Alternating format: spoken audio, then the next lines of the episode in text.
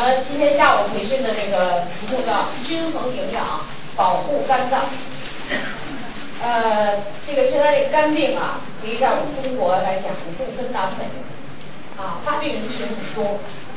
啊，大家也知道，其实这几年当中央这个改革办宣布说我们医疗改革这个失败的时候，这里有一个很重要的问题，就是我们把预防这一块，对，轻易的就给忽略到忽略掉了。对啊，这个轻病呢也不去治，小病也不去治，等到大病去治的时候呢，一般就没办法治，到了没没法治的时候了，是吧？对那么肝病也属于这样一个情况。那么在这个肝脏，为什么我们要做一个专题来给大家讲呢？一个是我们中国有乙肝大国的这顶帽子戴在我们头上，我们有很多人有这种病。另外就是咱们肝脏叫什么呢？大代谢器官。这个代谢器官呢，就是它的功能相当的复杂，是吧？你要说简单的说，这肝脏我们大家知道都能中和毒，它是一个解毒的器官，啊，它能合成营养素，啊，因为像我们这脂肪酸的合成、蛋白质的合成、糖的这个合成代谢，百分之八十到九十都是在肝脏里进行。如果肝脏有问题的人呢，肯定就是在这个营养素的代谢合成中要出很大的问题。啊，要出很大力，所以肝脏就有这么很多功能。肝脏能储存营养，你像我们吃了这个维种胡萝卜素，都转变成 A 了，A 储存在哪儿啊？肝脏，对，是吧？它储存，说你吃这个糖了，淀粉啊，葡萄糖，你吃这个有多余，变成糖原了，存在哪儿啊？存在肝脏。一旦你有应激情况，说我这顿饭没吃，或者我因为紧急手术我没吃饭，那是怎么办呢？除了医院里给你打的那个水、葡萄糖、盐水以外，是吧？那么谁来供给营养呢？就肝脏储存的营养素要释放出来。所以肝脏对我们人来讲啊，是一个生命器官，肝不能有病。啊，副标有钱吧？啊，四十二岁没命了吧？所以没有健康就变成短命，对吧？副标有什么病？小的时候就有乙肝。傅彪有什么病啊？北京的报纸上，在傅彪去世的那前后，各种报纸大篇幅的报道。傅彪也够有钱的，他住的这个房子，咱不管他一个月交多少贷款的这个钱啊，就物业管理费每月八千。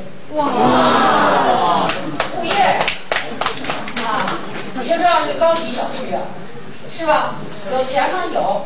可是为了怎么为什么得了肝病啊？就是在肝脏缺乏营养、压力过高、缺乏营养的时候，这个免疫力下降了，这个肝脏里边这个病毒啊，就要让它最后走到肝硬化。肝硬了不能用，最后得了肝癌。肝癌不行，我有钱我换肝呢，换了两次肝，花多少钱？你是不是得找一个人的肝脏给你换上去？对，是吧？换上这个肝呢，一般就得二十几万，啊，换完以后怎么办呢？得用药，别人的肝呀不听你的话，对吧？你这个免疫功能呢，一认出来这肝不是我副标的，是别人的呀，这免疫功能叫辨认排除，非把这肝脏给我挤出去，所以他得在这个整个的换肝期间，每月要几千块钱的药，打一种针叫免疫，就是抑制剂。把你的免疫功能降低，抑制，不要认出来这肝是别人的，都都赶出去，是不是？所以你看最后，不是不是吗？四十二岁啊，演艺界他也是非常有名的演员，而且傅彪一天净演这小人物，是吧？而且很可爱的啊。男演员里我觉得最不招人烦啊，特别亲切啊。所以他去世的消息的时候，很多人哎，他人缘儿特好，那种厚厚道道的那种人缘儿。啊，那种付出的精神，结果怎么样？还是没病。所以有钱买不来肝脏的健康，但是有钱你有些健康的知识呢，就可以保护肝脏，呃，可以增加营养，保护这个肝脏啊。所以下边呢，我们就来给大家讲这个肝脏的营养问题。那么我们还是得有点实际性的东西，所以我们今天讲课呢，就要讲到通过肝脏疾病的调节，来告诉你肝脏需要什么营养。啊，那么在肝脏常见的疾病里，我们现在打出来这个字幕，一一般最常见的，在我们中国人里就是这个病毒性的肝炎。肝炎就是炎症，就是免疫力下降，是吧？另外还有什么呢？细菌性的。你像我们中国人，中国人得这个病，说乙肝乙肝的，这什么呢？就是乙型肝炎病毒啊，啊，危害性非常大。另外，近年来有一个病，就发病率上升，我们叫富裕病，就是脂肪性的和酒精性的，就这种肝病，啊，这是富裕病，吃肉多了，吃动物性的多了，在家喝酒，肝脏受损。那么今天我们在下午的课程里呢，就要对这些常见的。啊，肝脏的疾病，我们怎么看待这个疾病？营养素与它之间有些什么关系？用我们这个健康的知识，帮助我们更多的朋友能把肝脏保护好，不要像副标似的走到这个绝路上去。啊，这是绝路，你就换肝。现在北京说了，干嘛副标换两次肝呀？啊，第一次肝说换就没换好。啊，这北京好多人在报纸上说，你得详细公布什么换肝前后的细节，谁谁也他公布细节，那报纸上瞎跟人胡炒的哈。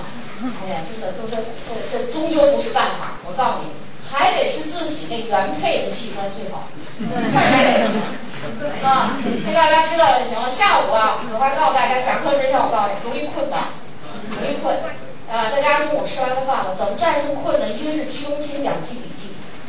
啊，你光光听不行，动手，这样不太容易困。第二个就是，你如果带着 VC 和 B 毒，赶紧吃那么一两颗。VC 就含着提高人的应激反应。应急，我们现在下午要求的应急就是不要困，注意力集中，这就是应急反应，神经啊，应激反应。这下边呢，我们就来开始啊。这个这边这里头没带到这个，或者是换一位艾哥。好，下面呢我们就来讲第一部分。第一部分呢，我们就讲这个病毒性肝炎。病毒性肝炎里头，大家首先要明确这么两个问题。第一个问题就是，病毒性肝炎，不管你急性慢性，绝对有很强的传染性。啊，绝对有很强的传染性。为什么我们中国叫乙肝大国呢？就是我们在这儿，啊，这个传染性很强，而且我们得的病呢，大部分是慢性的，症状很不明显。一旦年年龄一一高，免疫力下降，一旦肝肝脏严重危害的时候，我们出现病症的时候，一般都是不太好治的时候。啊，就这个传染性，大家要知道。啊，传染性里头有什么意思呢？就是说，有病的人不要让病重。没病的人要增加免疫力，不然要传上。你看我们现在大家这个意识不知道有没有啊？你看这个病毒说哪都有。你坐公共汽车把手、座椅扶手，这上有很多病毒的。汽车都今天贴一条说本车已消毒，是都像非典那个时候那么消毒吗？这真的不一定啊。那条贴出来给谁看的？对吧？你出来特别像我们这种安利的朋友，你又跟广广泛的人群去接触，所以你一定要有明确这个。得乙肝的病人不一定脑袋上都贴一贴，我就是乙肝了，你就是大山羊，我就是小山羊，不一定啊。啊，很多人根本就不知道啊。所以在这个广泛接触人群的各行各业里，特别要注意自己的这方面的知识啊，就这个传染性。第二个呢，就是你要知道，在我们国家，病毒性肝炎呢，病毒引起的肝炎有七种病毒，啊，甲型、乙型、丙型、戊型等七型，其中对我们中国人影响最大的就是乙型，所以咱们就有乙肝什么病毒携带者，乙肝病毒携带不行了，大三阳、小三阳或者更重的肝病，啊，对中国人影响呢就是这一型。那么下面呢，我们也就是通过乙肝的这个病的防护，啊，来给大家讲讲这肝脏到底需要什么营养素。首先呢，咱们先明确明确什么东西叫乙型病毒性肝炎，啊，就什么叫这样的肝炎，在什么情况下我们就说它就是得乙肝了。这个定义，我想大家呢应该给它记住，啊，记住，这个定义指的是。感染乙肝病毒半年以上，就感染了半年了，啊，病毒没有得到彻底清除，就是这病毒感染了以后，你没有把它彻底清除，体内乙肝病毒潜伏，或者是引起肝脏发病，这时候我们都叫乙型病毒性肝炎。这句话其实啊里边的内容很多。第一个就是你感感染了半年以上，你免疫力很差，你还得把病毒清除出去，是吧？没有彻底清除，为什么呢？清除病毒没有药，完全靠的是体内的免疫功能，叫人体的叫抵抗力，是吧？你没有这能力差，使乙肝病毒潜伏。潜伏的意思就是我们相当的人群叫什么呢？乙肝病毒携带者。你像我们现在在场的这些人，咱们是没详细查，没准能出了一半人都乙肝病毒携带者。为什么？因为我们中国在这乙肝病毒携带者的人群里是几个亿的人，咱们都在这人里啊，对不对？对。啊，这是谁打的都不贴贴，对吧？哎，这个谁不敢保证？呃，第二个就是说呢，你已经不是潜伏了，有些人免疫力再一差，就引起肝脏发病了。化验的时候肝功呢就出现了明显的不正常。甚至于在这个过程中，我们就叫平时大家说的叫大三阳、小三阳，是不是？那就是说化验值里有了很多问题。啊，那这个我们都叫乙型病毒性，就乙肝，简称就乙肝的一个病。啊，那么在这些人群里，其实最可怕的是什么人呢？潜伏。就大家不知道的这个，说我就知道张三你就是乙肝大三阳，那肯定他自己要去隔离，所以我们大家也要注意跟他隔离。但是这个潜伏的这个东西一般平时不是。那这病人是怎么查出来的呢？像我在医院做临床，我知道你要做手术，阑尾手术，你再急诊我得查血，血一查，这乙肝病毒表面抗原阳性，没错。你肯定是携带者，其他你肝功可能正常，就这一项我就决定你是携带者。那我做手术的时候，我的注射器、手术器械给你这个人用完了，我要进行特别处理，因为病毒有时候高压锅消毒也给它灭不死，也不能彻底把它灭了。你说这怎么办？烧了不要，焚烧着叫，是吧？但你不知道，你自己不知道，让我们知道，是吧？为了。有点像什么？咱们人太多了，咱们还得保密一点。怎么保密啊？在你的床头，在这个人的床头，我们会有一个微细的记号。所有的医务人员都知道几几号几床。这个是乙肝病毒携带者。你到这儿给他打完针，你这手得赶紧消毒，知道吧？所以我们护士的那个注射的车上就有一小盆儿消毒水。到别人这儿兴许不洗手，到你这儿没错，他就得拿这个消毒。啊，为什么呢？这是传染，啊，你就知道，所以我们这潜伏是不是危险性非常大啊？所以说，我们每个人都和保护肝脏这件事儿有非常密切的关系啊。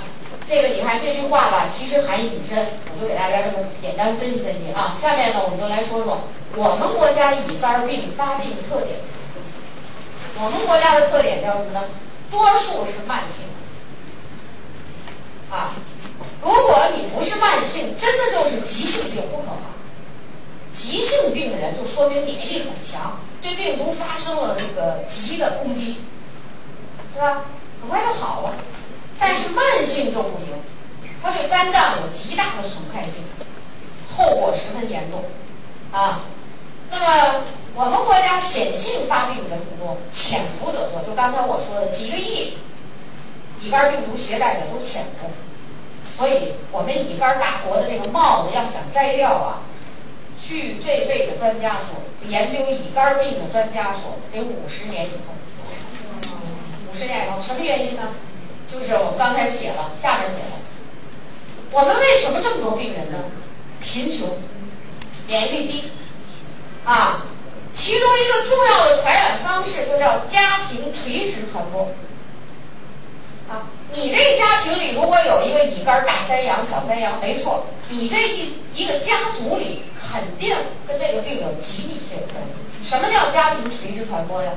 一个女人，假设她是乙肝大三阳，假设是一个病毒在急速复制期的这么一个病人，啊，免疫力低下，这个病毒复制又很明显的这么这大三阳的时候，如果她这时候怀孕，这个小小的胎儿在子宫内就能被乙肝病毒感染。啊，或者在出生的时候，就在这个母亲的产道，你子宫内没感染，生产的过程中经过宫颈口、什么阴道等等，在这个产道上就会被感染。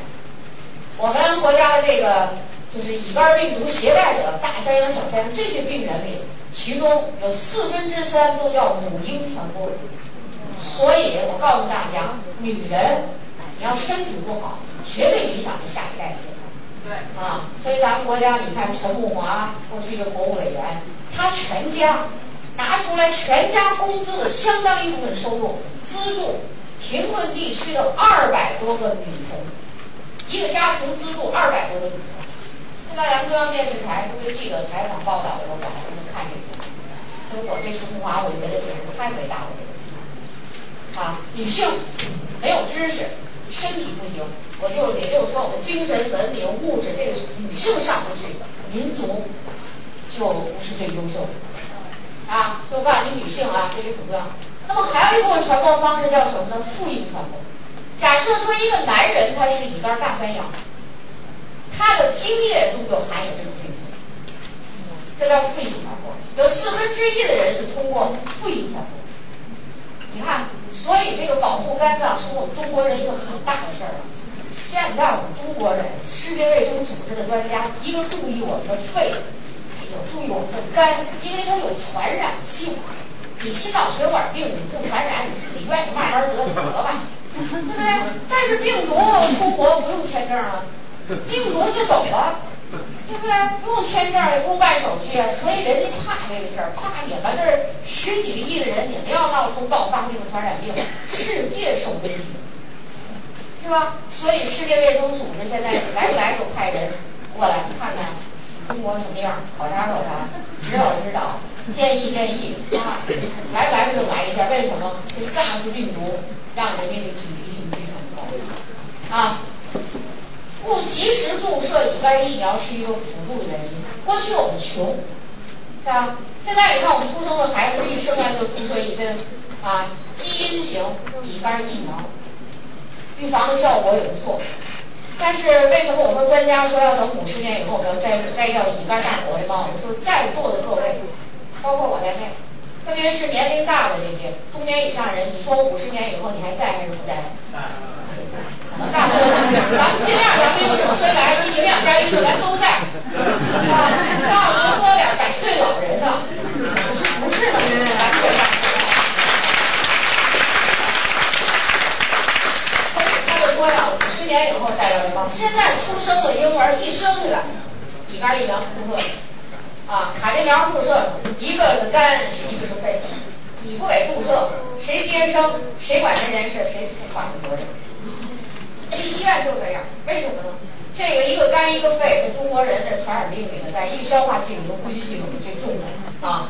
好，这是刚才我们讲的原因，所以就说我们国家就成为一肝大国啊。好，下面我们看下面，下面我们告诉大家就是这传染源啊。其实刚才呢我已经跟大家说过这两句，我们再来明确一下，乙肝传染源就是谁把这个病传染出去的呢？一个是乙肝患者。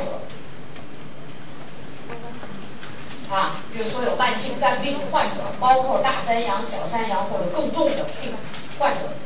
其实这部分人呢，只要你知道他有病，有的到很厉害的时候，医院都给你隔离起来了，家庭也隔离起来了。啊，最可怕的是第二种人，就乙肝病毒携带者，这是重点人群。那么乙肝这个病毒通过什么方法来传播呢？啊，遗传，刚才我们讲了。就是在家族遗传这个传染源里，血液性传播也有生活传播。你看有很多人都是，哎呦有了病那么爱打针呢，啊就觉得打针，特别是静脉注射，那医生对我多重视，啊，可是我们这当医生的人，一般不到要命的时候，我们都不去注射那个静脉注射，为什么呢？万一这个针管啊，注射器里要带点乙肝病毒，那不就扎我这里头去了？对不对？哎，血液出血，手术出血，所以过去我国家穷的时候，你看用那个玻璃注射器是吧？我跟你讲那不行，啊，现在为什么用一次性的医疗这个器具呀？就是跟这个病有关系，血液传播，啊，它这个传播方式啊，除了在遗传这儿以外，很多地方跟艾滋病同等，血液是吧？哎，这个另外性传播，性传播我们有时候也叫黏膜传播，是吧？性接触、黏膜传播这都可以啊。所以这个这个病啊，大家了解一下这个知识，增加一个这种感性的认识，提高自己这种什么呢？预防的能力啊。乙肝病毒有什么特点？为什么有些人就特怕得这病？为什么呢？乙肝病毒的第一个特点就是病毒的特点，第一个特点，它有嗜干性，嗜呢就是嗜好，啊，就是这个病毒很特别，一进入人体直奔肝脏。为什么呢？病毒不能自己独立生活，必须它是寄生式的生活方式，它就寄生在人体的肝脏细胞内，利用肝细胞内丰富的营养，自己长大、成熟、繁殖、复制，所以直奔肝脏。啊，你像艾滋病病毒不是直奔肝脏，艾滋病病毒进入人体直奔 T 淋巴细胞。那就问的那就不一样，人说这病毒怎么叫毒呢？是吧？哎，就这是一个。第二，种族性，在我们国家，你看我们有不同的民族，它有种族性。其实我们这个汉族人的发病率啊，汉族主要是人口多，其实按这个人均发病率啊，它还不是最高的，它大约在百分之十五。像维吾尔族这个民族的发病率，藏族啊，在我国西部地区。乙肝在特别贫困的农村地区，那是相当多的发病率，它能达到百分之二十四、二十五、二十六。哇！我们汉族呢，虽然发病率在十五左右，但是我们人口的基数多呀，是不是？十三亿人口里，我们汉族占多少？所以说，这个就是说，它这种族性很厉害啊。呃，所以说，你要是在西部接触西部的人。就是这手，我来告诉你，你第一件事进家门就是洗手。你有没有这种良好的卫生习惯？进家门第一件事就是洗手。过去叫什么呢？饭前洗手，现在叫饭前便前都洗手。说我上洗手间便前洗什么手？如果手上带病毒，不知道什么病毒，你上洗手间你就得解裤子、弄裤腰之类的，是吧？好，这个东西就带到你裤子上。所以现在叫饭前便前都得洗手，啊，所以这要勤洗手。你看它这个有这种毒性。什么叫泛噬性？乙肝病毒在肝脏里头复制以后，就四处逃窜，对全身造成危害。啊，今天我们上午讲了，血管内膜细胞的破坏跟乙肝病毒有关吧？还不止此，这个乙肝病毒可以引起就是慢性胃炎。所以有很多有慢性胃炎的人，有可能就是这个乙肝病毒作孽做出来，还可以引起慢性的胰腺炎，啊，还可以引起就破坏神经细胞。如果它流窜到神经细胞里，那么它既可以破坏运动神经细胞，也可以破坏叫什么呢？感觉神经细胞。啊，我这么讲可能大家不是太理解，这什么有运动感觉？我给你举个例子。咱们辽宁省沈阳市有这么一个法官，很有前途的一个法官。他是在小的时候就叫副营传播得的，就乙肝携带者。后来呢，上了大学以后呢，压力一重，免疫力下降，于是这个人就成了大山羊。大山羊还没完，于是乙肝病毒就开始流窜到了他的神经细胞。他现在是乙肝病毒危害了叫运动神经细胞。哇！那心脏得运动啊，心脏的运动叫跳动，是吧？肌肉的运动叫收缩，是吧？好，他全身的肌肉面临的是都不能动了。他们最厉害的就是这心脏不能动了，就没命了吗？所以他非常绝望啊！但是医院说了，你这个没办法。大家知道，我们这么多年来对乙肝病的治疗，好像越治越厉害的感觉，对，是吧？好像是这样。那么这个人一看没办法了，就找到我。我那时候正好在辽宁省沈阳分公司在讲课，他来了，我说我告诉你，你可别学话。你现在怎么办呢？就是增加免疫力啊，你就甭管他，就增加免疫力。结果这人呢，就用我们的产品，他也知道，如果他不去增加免疫力，把病毒控制住，或者有一部分被清除掉，那么他的后果就是早死早亡。对，你看这就叫什么？侵害到这个神经细胞了啊！它还可以让得很多病了。就刚才我举的就这例子，就是它有范式性。这个范式性过去呀，研究的很少。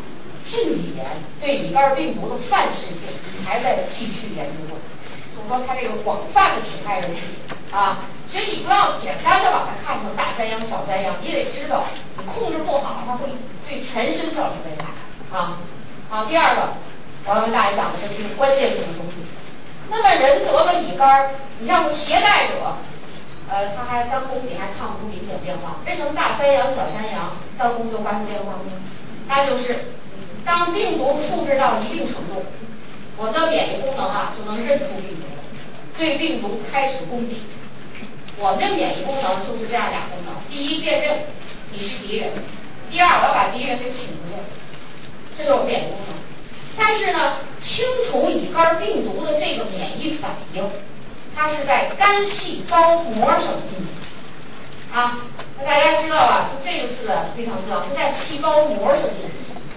细胞膜呢，是细胞的重要结构。对，细胞膜的一进行战争，这细胞膜就破坏了。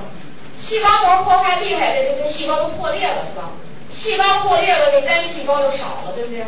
你破坏的越多，肝细胞数量越少，肝功显示就越严重。肝功是什么？就是我们前面讲的肝脏应该有的功能，这就出现严重的。所以化验单上就显示这个高了，那个不对了。不要不要不要啊！细胞膜那个战争，如果打的是急性战争，啊，就像鬼子进村了，鬼子来了，八年抗战，他刚一来，咱们就知道没安好心，咱们噼里啪啦给他打出去了。他没来几个吧？那好，没关系，我们也不会有房倒无他人死、桥梁炸、铁路毁，没有啊。但是等到敌人增值到一定程度，辨认出来了，打，打了八年抗战嘛。八年抗战叫慢性战争嘛，于是，在慢性战争中，就像我们打乙肝似的，免疫力不强，我今儿打两天，我走了。我一瞅你太强大，我不打了，我走了。啊，游击战术来了。于是呢，打来打去，反倒无他人死，铁路毁，桥梁炸。最后，八年抗战是胜利了。我们受多少损失？我告诉你，这个乙肝在。跟这个清除这个这个病毒的战争啊，就跟八年抗战一样啊！你要免疫力强，急性感染，咔打一遍完了，你自己都不知道。好了，有很多人就在这儿表现出什么呢？哎，我怎么没得过乙肝？我怎么有抗体呀？啊，你像我儿子有一段时间在云南昆明工作，他的同屋住的这同事啊，乙肝大三阳。这两天老没劲儿，老没劲儿，插出一根大三阳。他一听这同事一根大三阳，给我吓得赶紧从云南给我打电话。哎呀妈，我说好了，我这同事啊查出来了，一根大三阳，说我可怎么办呀？我说没关系，你呀有可能有抗体，你赶紧上医院查，看看你有没有抵抗力。啊，结果一查你有抵抗力，好，我说有抵抗力你就不用害怕了，隔离还是要隔离，对吧？但是你就不是特别害怕的呀，他哪来的抵抗力？他是因为因为打过乙肝疫苗，曾经我给他打过乙肝疫苗，对吧？像我们家的人吧，我都给他们打过疫苗，因为我在医院工作，我怕把病毒给带家了呀。嗯，一人都给你们打点疫苗是什么？就是把那个病毒减毒了，给打身体里，让你悄悄的得点病，产生抗体，是吧？还有一些人，我根本没打过乙肝疫苗，我怎么也有抗体啊？那就是你身体不错。乙肝到你身体里打了一场急性战争，我有抵抗力，对吧？哎，那你说这个乙肝这个慢性战争是什么？就是抵抗力差，今儿打不过敌人，藏起来，人又出来了打两天，就那么打打停停，打打停停，肝细胞膜遭到严重破坏，于是肝细胞越来越少，肝功出现严重问题，是这样吗？所以这句话你记住，你说这细胞膜的战争。你说咱要用营养品，什么东西能把细胞膜给保护住？大家一起，A 小麦胚芽油。对，哎，根系是什么呢？强抗氧化剂。小麦胚芽油里头有什么呢？不但有根系，还有亚油酸、亚麻酸，是人体细胞膜上最需要的一种营养，对吧？所以你想想这，我就告诉你为什么我特别告诉你这细胞膜这个问题啊。肝功不正常，就是细胞膜破坏，肝细胞是越来越完蛋，越来越少，越来越功能越出现问题。那么这样的一个带有民族性的疾病，怎么治啊？我给大家说说专家的意见。我们这几年呢，在这犯了很多错误啊。乙肝的治疗，第一个你要知道，到目前为止没有特效药，对付病毒。到现在没有特效药，不光是乙肝病毒、SARS 病毒、感冒病毒，你哪有特效药啊？对不对？病毒靠什么呢？靠人体的免疫力，特别受着人体很多细胞产生的干扰素，免疫球蛋白、干扰素、T 淋巴细胞。啊，那么第二个问题就是没有特效药，那么我们这肝现在有这个问题了，怎么办呢？原则的第二个就是增加免疫力抗病毒，第三条，增加营养修复肝细胞。肝细胞啊，你就得不断的修复。这细胞膜一破坏了，我赶紧修复好。啊，修好了，细胞这个膜不破坏，细胞的功能还行。即便你就是乙肝大三阳，你就老这样，你就老乙肝大三阳，你不会到到到肝硬化什么肝癌什么的。你这一辈子还是比较平安，对不对？啊，你根据这个治疗原则，没有特效药啊。第二、第三呢是增加免疫力，修复肝细胞。所以啊，当时就咱这纽崔莱，我一接触纽崔莱的时候，我就有一个感觉，我就觉得咱们这个基础营养素啊，是我们这人体必须的基础营养素。对这个乙肝这种人群很多的这种病人或者带菌者有极好的作用，有极好的作用。于是呢，我们因为什么呢？你看我们的营养素里头有一个就是增加免疫力，对吧？啊，再一个我们营养素有一个很大的作用，就是修复细胞，我们都带着就可以，对吧？再加上我们这么多年来用的各类的保肝药，都自动的退出历史舞台。不管你中药西药，叫保肝的药都退出历史舞台，那唯独什么没退出去呢？维生素、矿物质没退出去。为什么呢？那就因为这是人体必需营养素啊！你像专家在这方面就跟你讲了，说你就得了像大三阳、小三阳病毒携带者，这都叫轻病，你没有必要吃很多的药。你越吃药，是不是肝脏越中毒？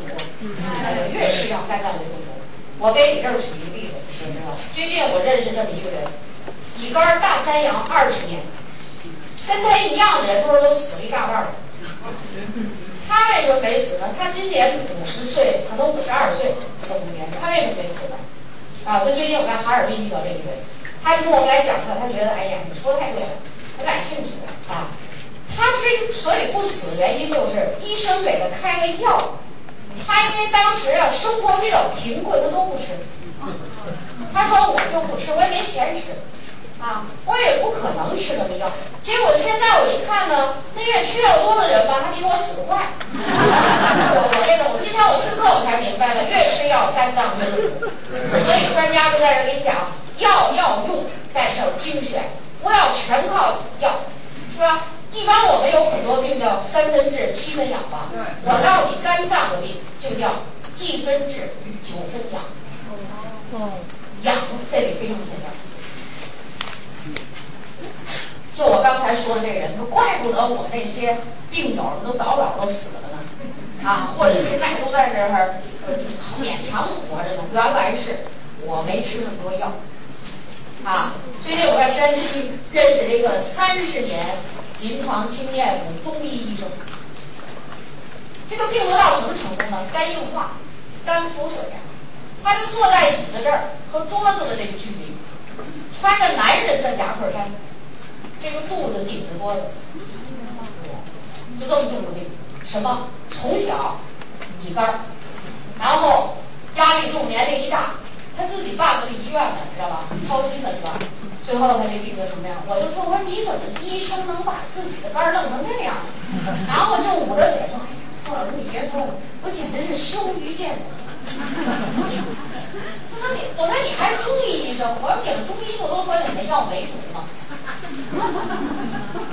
我们中国人很多人都认为中药没毒，可是现在随着分析化学的进一步对中药的分析，现在三百味中药已经确认确实有毒，嗯，而且毒性有的不比西药差，还比西药强。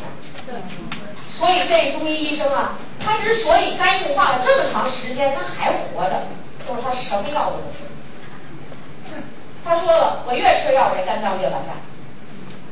啊，就这么一个人，啊，你看，就刚才我说这两个例子，你看看，是不是他们都有一个原因，就是说，在这肝病期间用药慎重，是吧？对。哎，所以，那么我们这两个这个原则，我们拿纽崔莱给大家进行修复，增加免疫力，修复肝细胞。你要知道，这个肝脏的细胞有个特点，当营养好的时候，它能增殖。就能增生出新细胞，补充你原来受损的细胞。啊，我想在这儿呢给大家讲几个例子，有了例子你就知道我们纽崔莱有多神奇，好吧？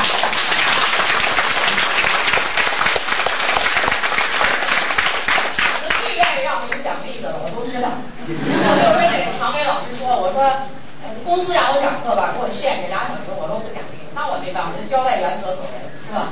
你们延长时间，咱就讲，我给我给讲例子啊，例子太多了，我找几个讲。第一个人，我就讲第一个人。第一个人是咱们沈阳人，那时候我在给沈阳分公司讲，那时候的讲课呀还没扩大到我们安利北方区，我的名声还就在辽宁省啊。这个纽崔莱当时有什么产品呢？四大基础，新朋友听着，就是蛋白质、B、C、钙。当时啥也没有，就这四个刚上市。根据这原则，我觉得这产品对肝脏你看修复啊，增加免疫力非常好。这人什么病人呢？二十年的肝病，目前是五十多岁，一个工人，很穷，住不起院，在家里面，然后呢，定期的去查肝功，什么状态？肝硬化、肝腹水，肚子里长水的这个。他的朋友给我来电话说。就这这个东西，你说我这朋友能通吗？是吧？他说：“你说我要是没有一个确切的答复，我要给这么一个朋友用了，他没好，我就把产品卖给人家了，让人花了钱没好。你说我是觉得有点心里过不去了啊！”就宋老师给问我说呀：“根据咱们纽崔莱，就他这个科研中心出的一系列信息，我说我觉得这个产品对人有非常好的作用。你不试，永远不知道，所以就得试啊。”对不对？然后我就指导他试了，啊，你说什么人一个月浮水下了一半，哇，肚子小了。他是俩月一复查，第二个月浮水基本退订，就这大肚子没了。哎呀，他这个小区里，特别住的这个楼，上下的邻居都觉得，怎么这安利这产品这么神呐？啊，第二个月他就去检查肝功。到那儿看病的医生一看他，哟，这肚子也消下来了，这这这气色还挺好，就问他你最近怎么好啊？他就兴奋，你想想花了多少钱啊？把这钱就那工人呀，那点钱全用治病了，都没治好。这医生说你吃什么了？他一兴奋，把他那滴滴兜兜里头装着这四个产品给摆医生桌子，说我呀就吃这个嘛。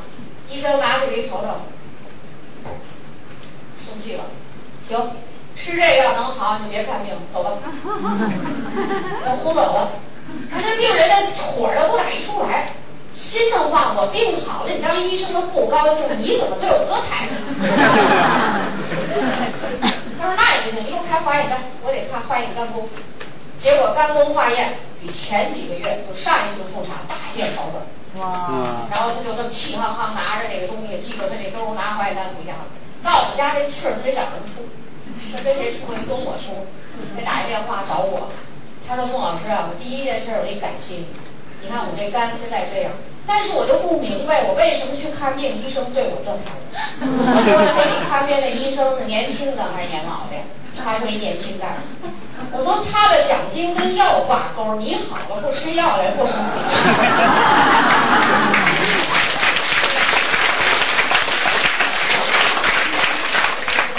说咱这医疗承包是为什么国家国家体改委说错了？但我是真的是，只不过这话就隔着一窗窗户，看你能不能捅破。啊，前几年我讲课，我一说这个，我有点胆战心惊，我说心里话，人别再给我弄。现在我一看，我话全说对了，我就可以大声疾呼，大声疾呼。这人啊，就说了，打电话告诉我说我呀，现在在家，我的邻居在屋里坐了二三十口的人，你的电话那边大点声说，我在这儿摁免提键，你给我们讲一讲为什么这个产品对我有帮助。于是我就在电话里跟他简单的说了，这是第一个病人。哎呦，我也特兴奋，这怎么咱这产品怎么这么好？增加了信心，咱再辅导别人。辽宁省一个医生自己是医生，自己得肝硬化，而且那肝硬化比这工人还重。啊，我们在这个期间呢，又辅导很多人改变这个大三阳、小三阳的化验值，对吧？哎呀，提高体质。都有成果，于是呢，这个医生啊，他的同学就把我们的产品拿给他用。但是拿给他之前呢，这个同学呢，也觉得这怎么这个学来这产品这么好？于是就问他的老师，他的他两个老师正好是肝病专家。肝病专家说：“就你拿的这个东西吧，都能吃，就是这个蛋白粉少吃点儿，慎重。这一吃，第二个月化验肝功比第一个月强。”第三个月比第二个月强，然后再一个就比一个好。到了第三个月，他再按捺不住。我正好在辽宁省凤凰饭店讲课呢，他去了，没票，在门口跟人家说我是宋老师学生。完了，人门口跟我打那个那个传呼机过来了，说宋老师您有这么一学生？我说没有。那他就口口声声说是你的同行，是你学生，你说这怎么办呀？我说他是不是有什么事儿有动静？我说那你让他进来吧。啊，同行的他得尊重嘛，进来了，拿着他那个朋友的，那个朋友也是医生，他们这俩人都四十多岁，病治化验单，就问我怎么领这产品正好，我就告诉 VC 有生物黄酮，化学的没有，对吧？小麦胚芽油是小麦胚芽，是被世界上公认的最好的维生素 E 的提取物，对不对？B 族是酵母菌提取物。那么酵母菌是什么？是一九三几年发就发现 B 族维生素的时候，就从酵母菌里发现。如果它含量不丰富，能从酵母菌里发现吗？啊，咱蛋白粉就让你这肝脏病人避免了吃肉，增加了你免疫力。要不然你吃肉，你该是不行吧？他一听，哎呦，这么好！我说你怎么知道给你个同学用这产品？他说我是无意中看到了你们一个营销人员的笔记本。你讲课的笔记，我一想，这么好，给同学试试，效果。啊，更神奇的例子发生在内蒙，内蒙的老太太七十多岁，你看这七十多岁人效果都特神奇，为什么？人到这时候，人到古稀了，这叫，我跟你讲，这就叫特别的珍爱生命。也就换句话说，离死近的人吧，看到了死亡，他就会珍惜生命。这老太太从小就有乙肝，肝硬化四年，就最近被诊断出肝硬化四年。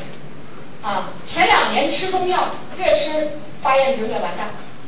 最后呢，后两年他儿子听营养课，告诉妈妈你就吃乳清白。啊，他家是五个儿女，供给母亲用乳清白，两年，但是吃的其中越来越好，越来越两年以后，二零零三年的春节。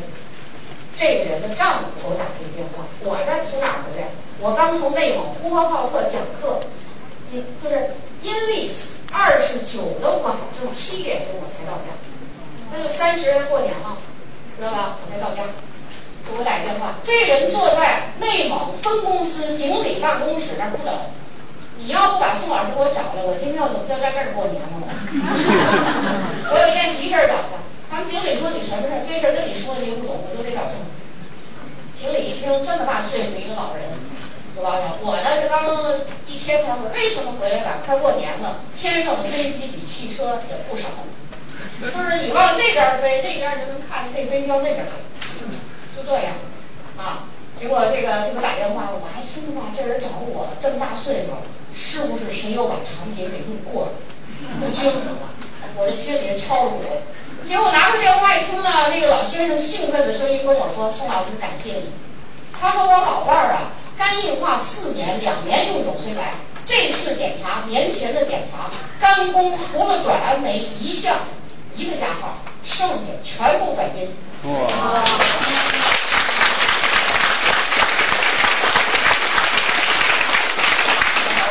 完了以后，我那担心啊，一个石头落地。我因为怕咱营销员老什么事儿老好着急，你知道吗？我寻思这么大岁数，除了有什么东西吃多了，还是吃少了，就担心这个。这人年前非得跟我算账不可。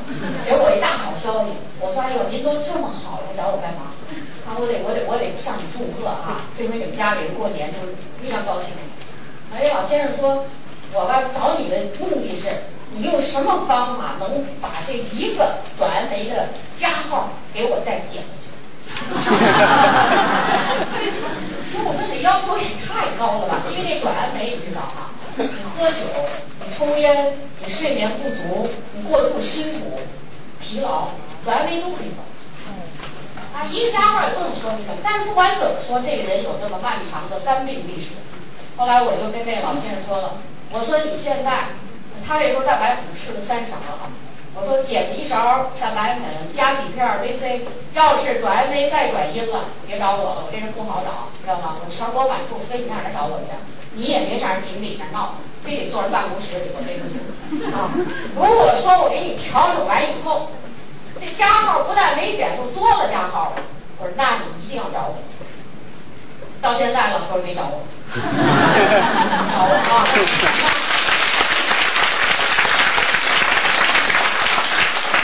说明一个什么？还是我上午那句话，就是严格的、坚持的用产品。为什么？营养没有特异性。说我就对你这细胞怎么样？它是对全身的细胞进行修复。最后有病的那个地方是不是最后修复好了？你想想啊，这个地方病最多，需要的营养素最多，或者我们叫营养坑最深，是不是最后那坑能填满？对？你看我们这些很特殊的例子，都发生在。六十岁、七十岁、八十岁的人身上，为什么？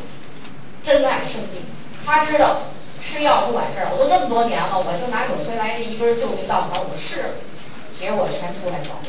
那刚才我们讲的这个病，其实还有，你像山西的煤炭大王，出来那么一小组人，全是肝硬化，喝酒啊，那煤炭大王都能吃肉喝酒啊，又有乙肝。山西西部地区乙肝病毒更凶、更更狂烈一些，对不对？哎，也是用我们的产品好了，我们也不知道他，我也不认识，好了来听课，我就想问你这是什么原因？我说好，那你就听听，听听就知道了。啊，为什么？总之这些东西，你想刚刚我们讲都是医学院的课，你不得听听吗？是吧？我们山西出了那么一组煤炭大王，啊，哎，这例子太多了，啊，后来我们就讲课就有了这个。肝病专题，专题是怎么出来的？得用产品在下面辅导一些人出效果了，我们才讲专题，否则我们不讲专题，对对吧？我们这个跟乙肝病毒你要有关系的人怎么办？啊，好，你看下边。刚才我们听说了，这打病毒是靠免疫功能吧？但是我告诉你，啊，你这个免疫功能越下降，病就越重，肝细胞破坏的越严重，肝功出现严重的问题的时候，啊，那么最后这个就出现什么叫金字塔型？那就是说，人体的免疫功能以乙肝发展成金字塔型。大家画这表格呢，从下面开始，啊。就画成一个三角，画成几格了就行了。啊，这个金字塔什么意思呢？就是下面的越是往在最下面打底儿的这个人群最多，越多。那么越是下面的人呢，越轻，就病越轻。越往上走，这个病情啊越重。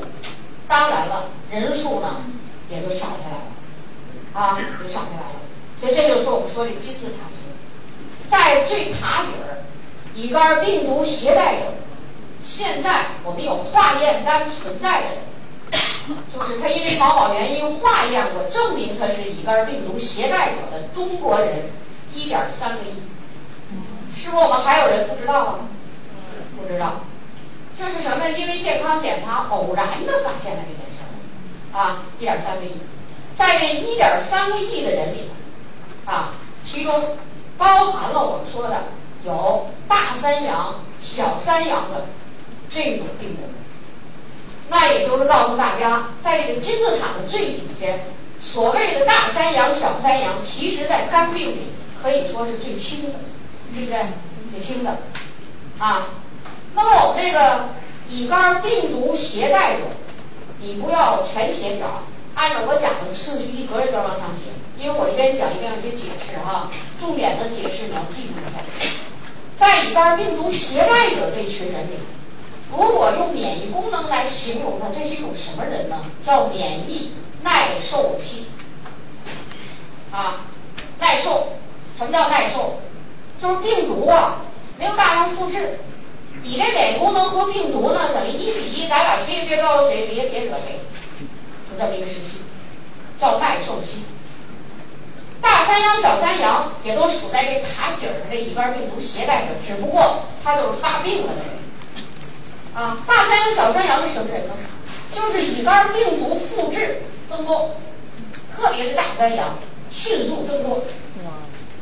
免疫功能已经认出这个病毒来了，就像那鬼子哈，少数时候没认的，大量的时候我认出来了，就完了。这叫免疫清除期，就我要把这病毒清除出去。但是这清除工作是在就肝脏肝细胞膜上进行，于是出现化验值里就我们所说的大三阳、小三阳的这种标志。为什么呢？肝功遭到破坏啊，这是一部分人。如果这部分人你不科学的对待这个病，哎呦，我吃药，我害怕，我恐惧，我整天心惊胆战，胆战，有病我乱投医，谁的话我都信。好，什么叫谁的话都信呢？什么医院越是这小医院，他越敢写，我能让你乙肝大三阳转阴。越是上北京协和、中国医科大，谁敢写让乙肝大三阳转阴呢？不敢。所以最近。北京市医药管理局做了一规定，哪个医院再给我写什么乙肝大三阳转移，什么小三阳转移，罚款不让再写，这叫虚假广告。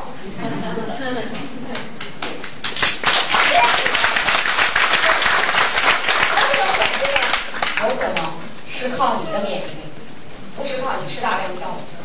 所以现在有很多人为了挣我们消费者的钱，挣病人的钱，我不顾你死活，我就说我这药拿你怎么用，不让你吃药。你呢就也不懂科学，就跟着一块儿吃。所以那个不吃药的人还活着，吃药的人跟他一样的人死了。这事儿你说这怎么说呢？这事儿对不对？所以专家的意见非常对，在这儿。免疫清除期证明大三阳、小三阳病毒复制，你的抵抗能力呢就三天打鱼两天晒网的这种。我要打敌人，我还打不动，所以这个病就拖成了慢性的，甚至多少年都在大三阳、小三阳里。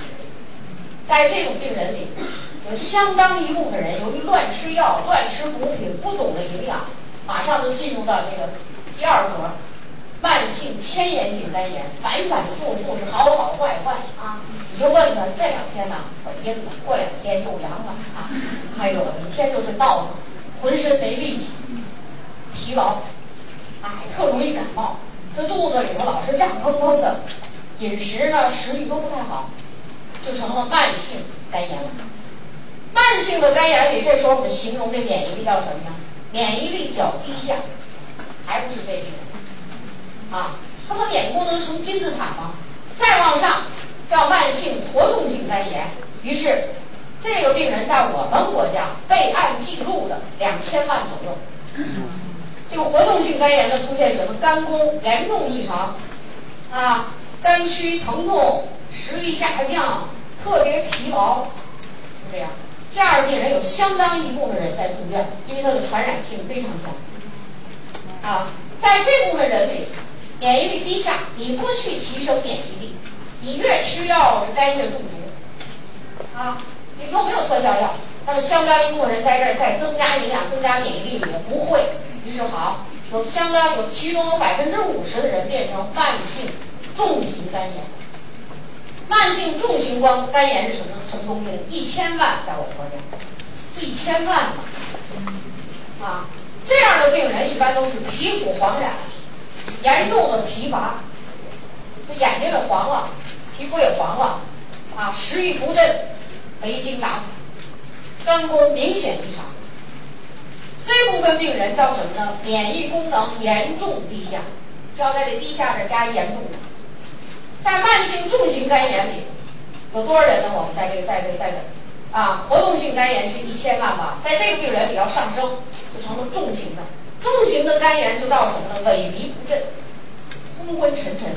为什么呢？肝不能解毒了，功能差了，解不了毒了。毒素在人体里多的时候，最受、最敏感的部位就是神经啊，所以萎靡不振，是昏昏沉沉，而且肝组织大片坏死。这细胞坏死，你想要细胞坏死了，它呃肝坏死是吧？哎，那你想肝功能正常吗？这部分病人免疫力就比较严重低下，然后这样的慢性重型的病人有相当一部分就会到肝硬化，其中还有一部分人可能得肝癌。这是我们这个金字塔，但是我们中国的病人呢，也不一定是完全按照这格式，也有的人就这样，慢性乙肝携带者大三阳小三阳。啊，免疫力低下，等到几十年过去的时候，他没有中间的这几个过程，一下就是肝硬化，对吧？也有人是呢，慢性肝炎肝炎、肝炎得病了，像也可能过了这个阶段了，也不知道，就认为我老了，我一定是食欲不好，我老了我就应该没精神，是吧？然后就从这个阶段呢，砰一下子跑跑到肝癌了，啊，一般来讲，走过这个历程的人有。啊，但是不是说每个人都这样？有特殊的，就从这儿一下子上顶了，有啊，对不对？啊，你像这个傅彪这个，不就是慢性乙肝病毒携带者大三阳？他从小就有肝病，免疫力一下降，一下子从这上蹭一下就上肝癌去了。他为什么能得肝癌呢？乙肝病毒叫 DNA 病毒，像在 SARS 病毒叫 RNA 病毒。这个 DNA 病毒啊，就能和肝细胞的 DNA 发生整合。使肝细胞变成癌细胞，这是我们国家原发性肝癌的主要原因。啊，这金字塔大家要记住，因为我们讲课要用到这个。那现在我们说补充营养保护肝到底什么目的呢？就是你比如说你现在这个人就乙肝病毒携带者或者大三阳小三阳，你就老在这格里，你别往上上，对吧？如果你营养不好，免疫力一下降。脚低下，低下，严重低下，蹭蹭就上去。你就在这个地方，也许通过增加营养呢，肝脏功能、免疫力一上来，那你这大三阳呢，也没准儿就转阴，对吧？我们在用这个产品中呢，也有大三阳转阴的，啊，转阴以后结婚怀孕的都有，就坚持不下，是吧？如果你不要去死死的追求，我一定要大三阳转阴，什么小三阳转阴，我就是病毒携带者，我就是大三阳小三阳，我是最轻的病人。那我去用营养，是不是我保证我这一辈子不一定要得肝硬化和肝癌吧？对不对？我就老这样。你看现在国家公务员招聘，过去你要是检查你乙肝病毒携带，公务员不要。现在你乙肝病毒携带，你只要肝功正常。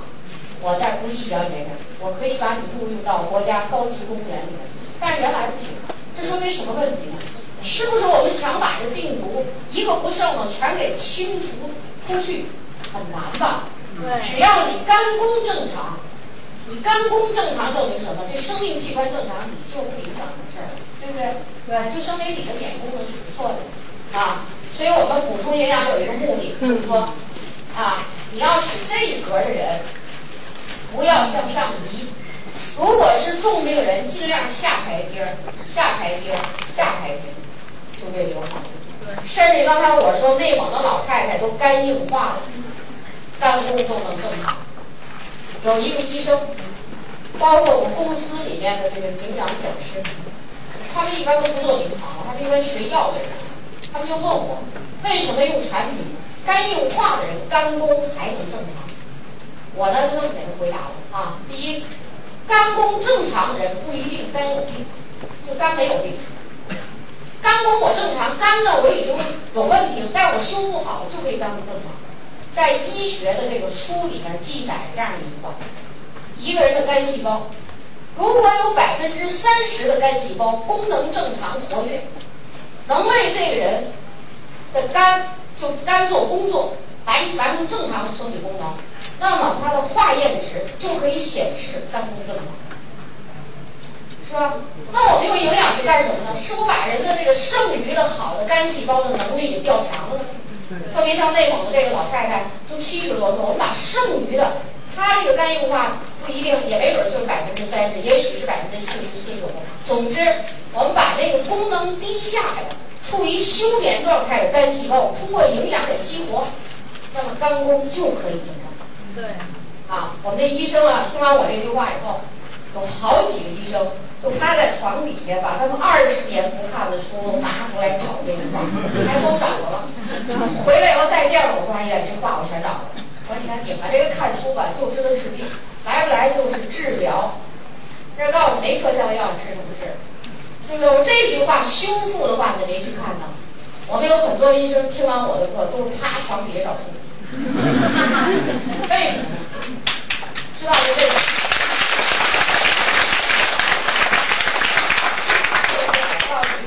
我这个人呢，干过教学，又干过临床医生。干过教学的人基础不忘，这大家可能都知你老讲课，你这基础给我错了。但是干过临床的人呢，又跟病人摸爬滚打在一起。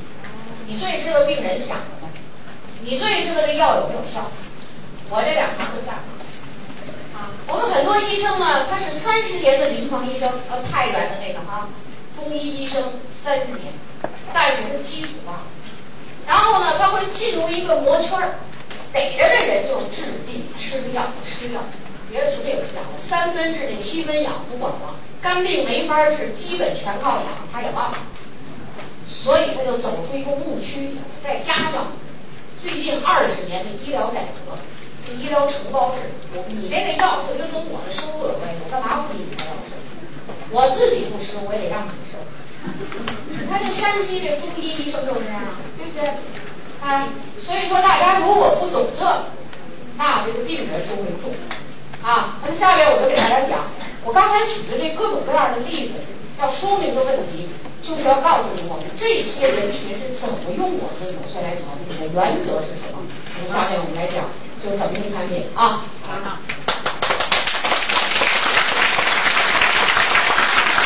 第一个我们先说说这蛋白质。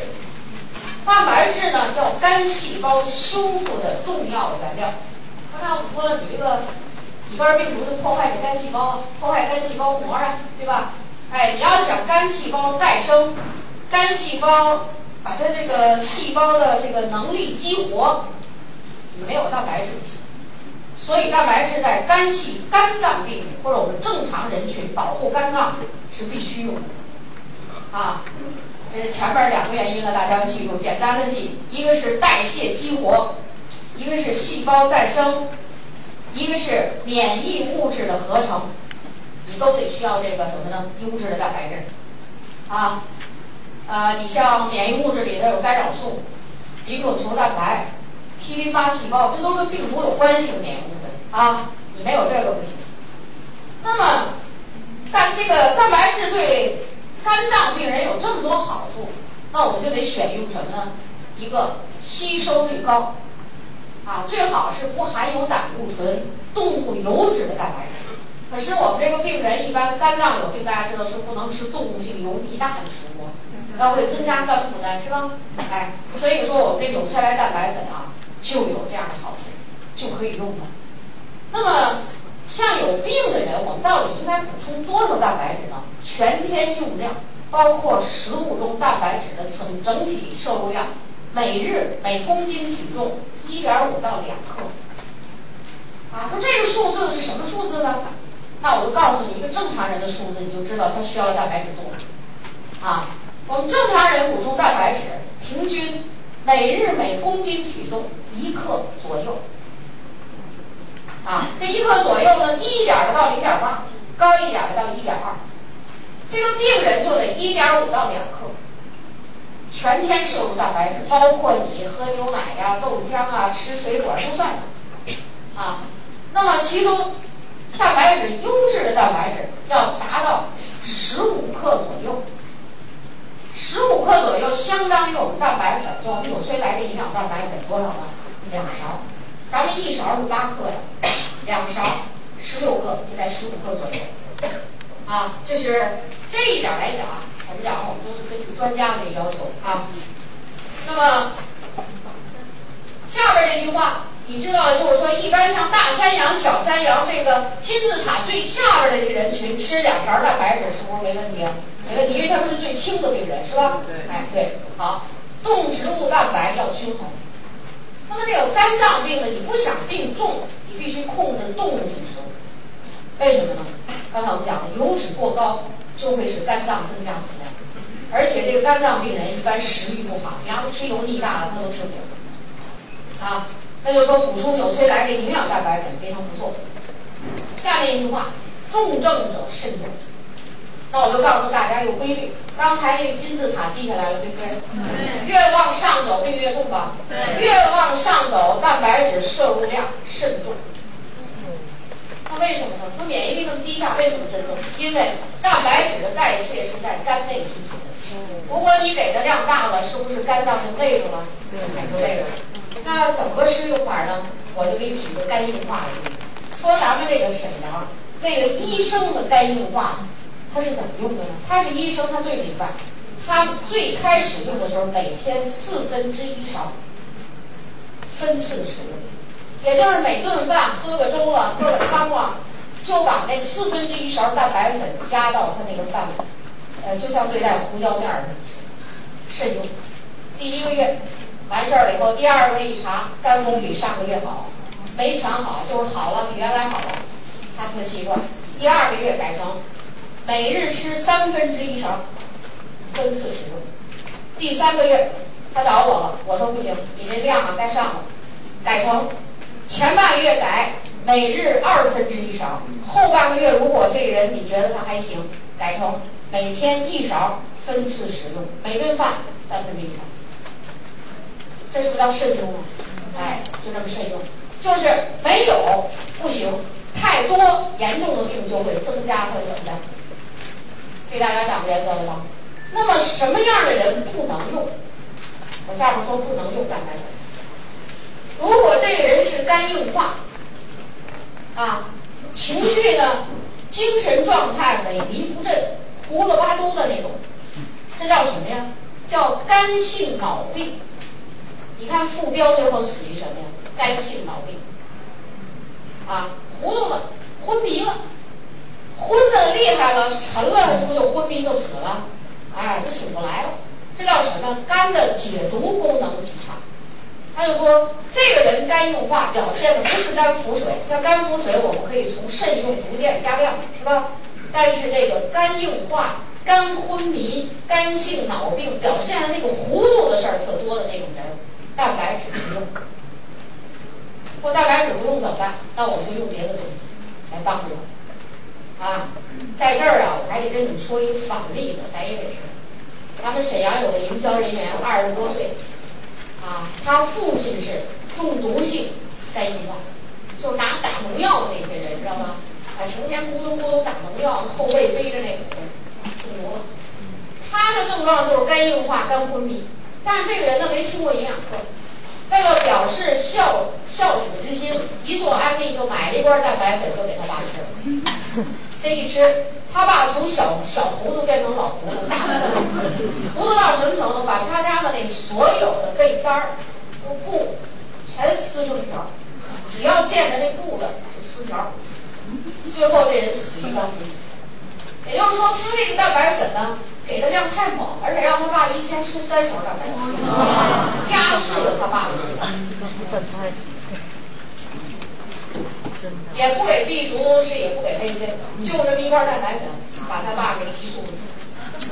这个小营销人员这个事儿啊，发生以后就到处找我，我说你呀，这叫什么叫不学习，胡乱用，对吧？这多亏是你爸。要换别人怎么办？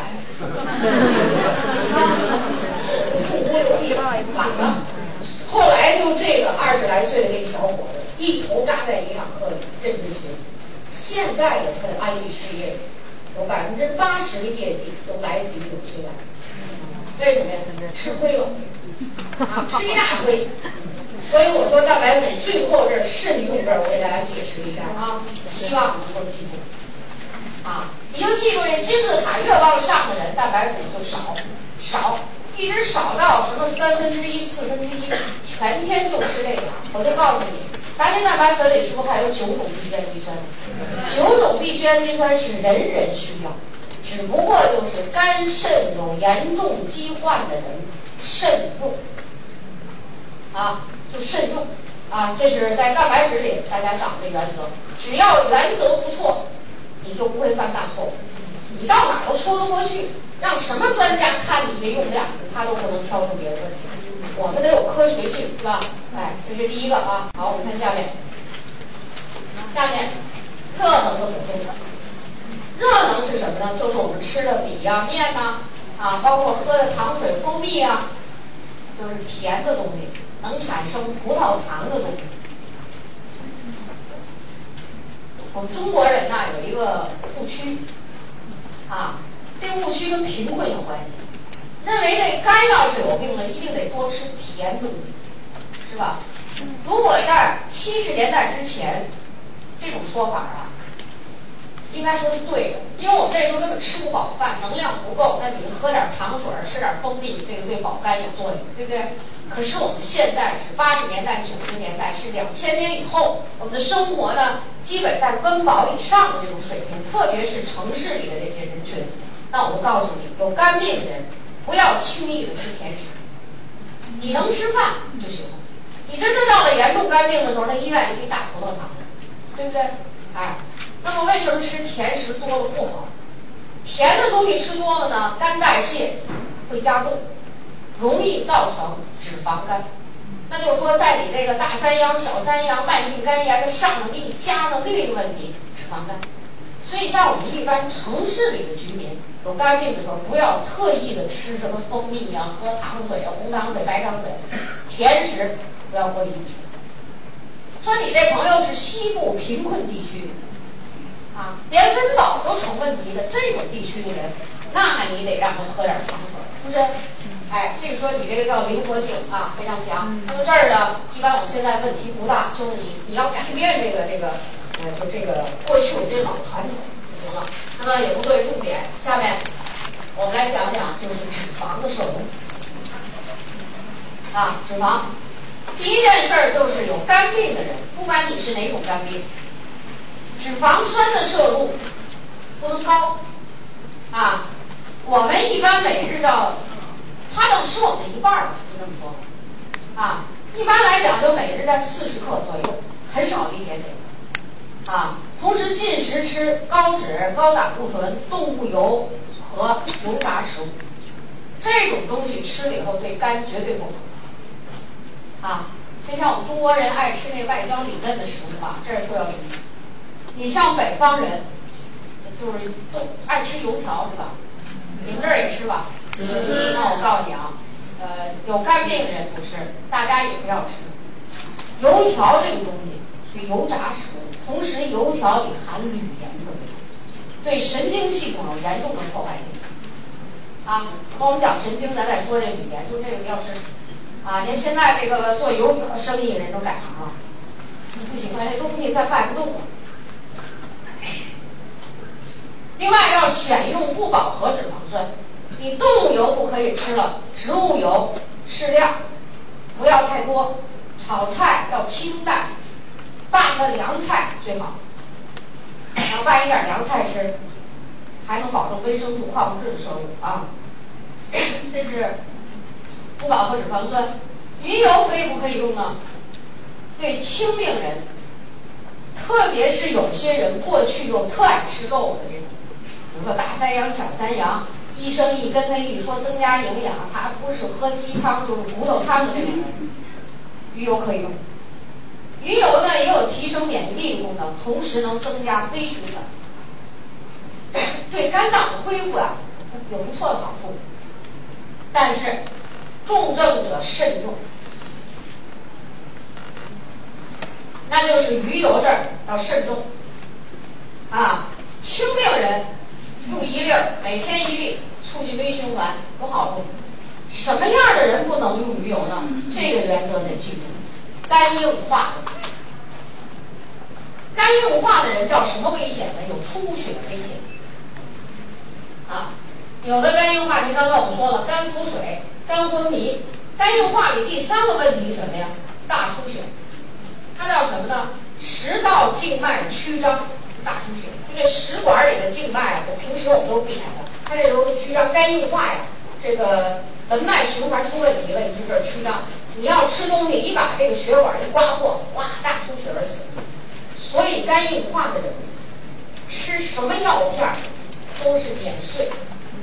那你得记住，吃我们的营养素。刚才我们讲蛋白粉了，已经不用碾，用面儿来了啊，粉面儿了。那你这下面就记住了，肝硬化的人吃什么东西都得碾碎。B 族碾成面儿，特别那大片儿的钙镁片，一定要给它粉碎。咱们这个钙镁片呢也很好粉碎的啊。就我在告诉你，肝硬化的人有出血危险。有时候你很难分清它是哪型。那好。鱼油只要你一问肝硬化不用，也就是说越重的病人也不用，啊，这一点你记住就可以了。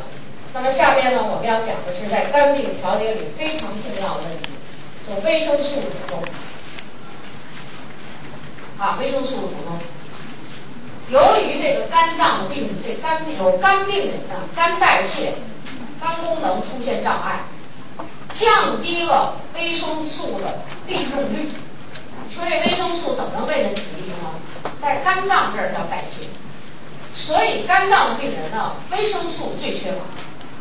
那下面呢，我们就给大家讲讲维生素的补充。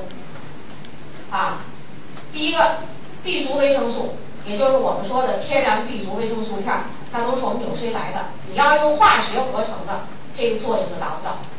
我在这儿提前跟大家声明啊，B 族，B 族为什么要补充呢？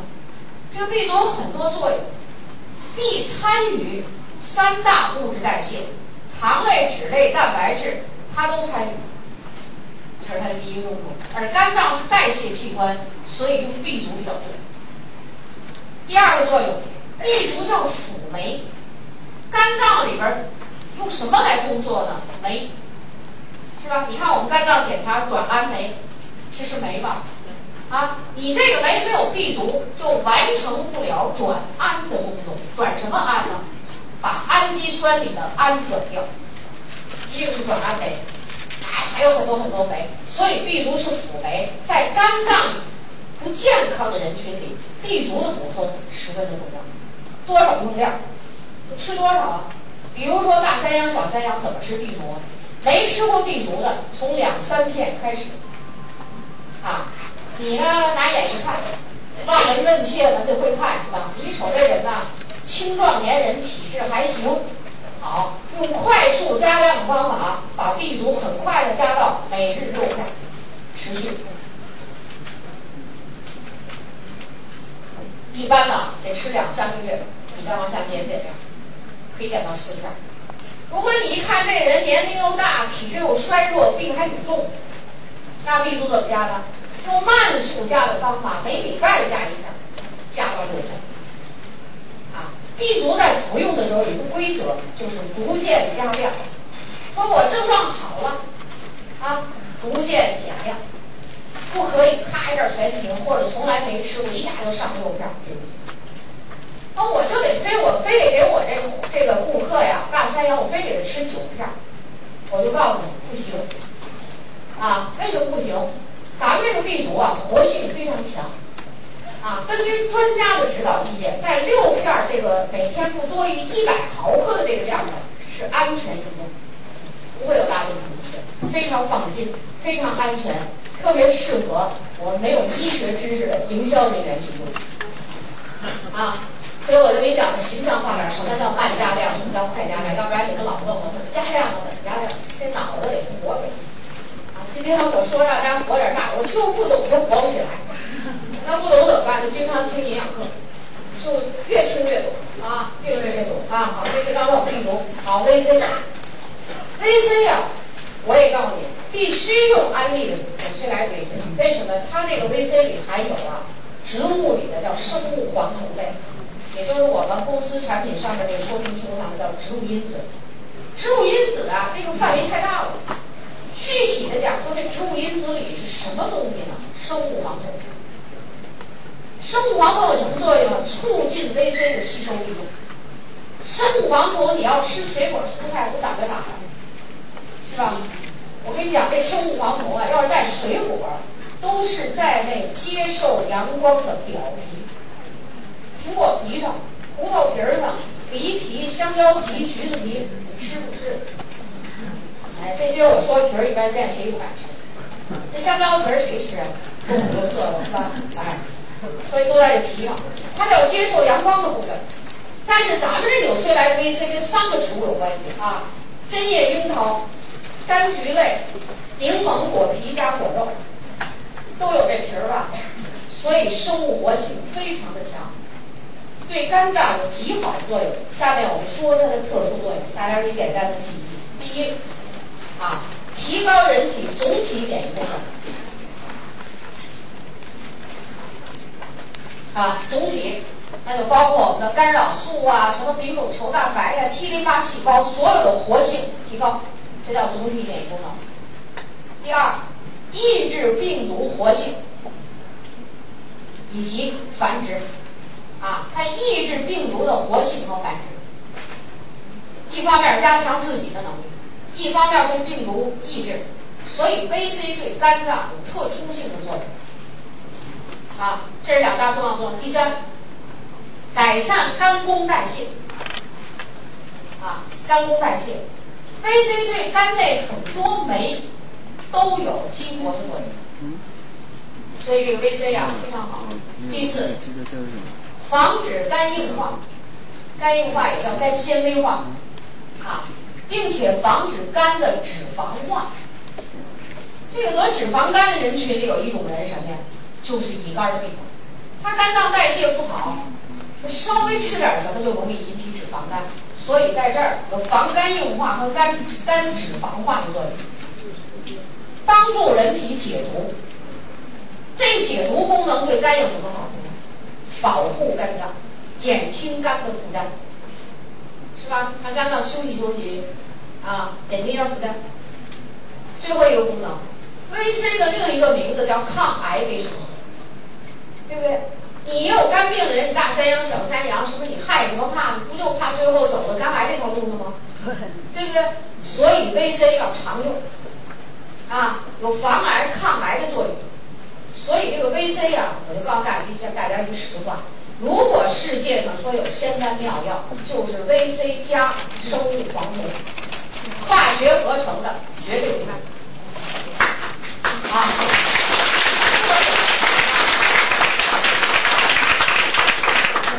说我就为了图便宜，我这上药店里头买点化学合成的。化学合成的和说生物黄酮的这个人是一个科学家。他先说发明了化学合成的分子式，化学合成的白药面对了。结果他发现这 C 不好，这科学家不得了，因为发明化学合成的 VC 得的是医学诺贝尔奖。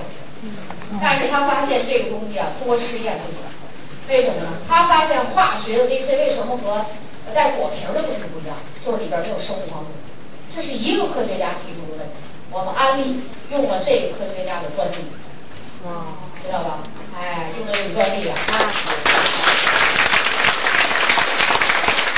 我跟大家说句实实在在的话，安利纽崔莱所有产品里的专利都是当年发生发现这个营养素。实验室里边，专家都得过大奖的人的专利，所以它叫营养的权威啊，营养的权威啊！你要不懂这个，营养没法讲啊。用化学的 VC 叫便宜没好货，好货不便宜。对对，说实话，是不是？为什么呢？这个生物黄酮 VC 里含有的这个果皮儿上的这个植物因子生物黄酮，有非常强的抗氧化作用，保护肝脏的作用。那吃多少？像大三阳、小三阳的人，如果一个成年人每天一般来坚持都要在九份左右，九片，就长期用。有的时候呢，你感你千万记住感冒这件事儿，只要你感冒，免疫力下降，感冒怎么办？特殊办法，特殊时间。说我就这三天感冒，好，我多吃点儿。过去这几天我感冒压下来了，是吧？我就还对付我这个病毒。九片，六片到九片，你就老去这么吃。啊，所以 VC 在这儿啊，和 B 族啊，可以说在肝病里相当重要的两个水溶性维生素。第三个就是我们说的维生素 E 啊，你看 CE，为什么 CE 写在 E 旁呢？CE 在试验室里有这种说法，试验结果就 CE 加在一起的时候作用更好。刚才前面我们已经讲义了，小麦胚芽油为什么要用？保护肝细胞膜。而且小麦胚芽油啊，这个维生素 E 啊，不光是保护细胞膜，它叫强抗氧化剂。告诉大家规律：有慢性病的人，一般体内自由基更多。像这个慢性肝病吧，肝内的自由基特别多。维生素 E 在肝脏里还有一个什么作用呢？就防止肝内脂质氧化。脂就是脂类物质了。如果这个脂类物质被氧化，那我就告诉你，它会放散出大量的自由基，进一步破坏肝细胞。这一点儿就跟我们今天上午讲的心脑血管病的那个氧化的低密度脂蛋白类似了。啊，还在这儿 VE，你经济条件好，你尽量多用。哎，你看啊，咱们一般这个 VE 的用量呢，就是说二三百毫克。都可以，像我们这个活性很强的 VE，每天一般要达到一百毫克左右，能达到保肝的作用，是吧？你像那内蒙的那老太太吃 VE，天天九零，五个儿女，第一个月老大，第二个月老二，你就供着这老母亲吃纽崔莱，没想到就给老母亲吃出这个结果，是吧？啊，为什么呢？这个 VE 啊。它还不像这 B 说我吃多了，我可能会心慌点儿。非 E 没有这问题啊。说你在这个病里头，我真的想为肝脏健康着想，那你多吃点。另外，咱们成年人这 V E 除此之外还有很多很多作用啊。好，下面维生素 A、D、E、K。首先我告诉大家，D 啊，A、D、K、E 我们讲了哈。这个 D 和 K 呀，人体能够自行加工而成。就变成 A 是在肝脏里边的。对。你要给它愣愣的吃维他，那它这肝脏负担是不加重了？对。怎么办？把你吃个 B 族，把这人吃个 B 族，其中我们不是说可以吃到六片吗？其中拿出三片来，改成多种营养片。多种营养片里头是不是有 A 的？好了，肝脏只要一有 A，你再给补充贝塔。它就发挥的是保肝抗氧化的作用，对吧？这个学会这技巧了吧？啊，就是说应该吃六片 B 族的人呢，三片 B，三片多种营养片，然后再每天补上三粒两三粒的维生素素，给它清除自由基，啊，你如果不去给他补这多种营养片，A 没有直接到位。那维他进体内就在肝脏里变 A 了开始，那是不是肝脏的负担又重吗？所以我们在这儿养肝，又要给他营养，又不让它累着，还得照顾照顾他，还得休息休息，是不是？所以在这儿就这么一个技巧啊，说这人适合吃四片 B 族，那你就两片 B，两片多宝，多种营养片啊。不久的将来，我们有成人多种营养片上市，那你可以把儿童的换成成人，很简单，啊，很简单，好。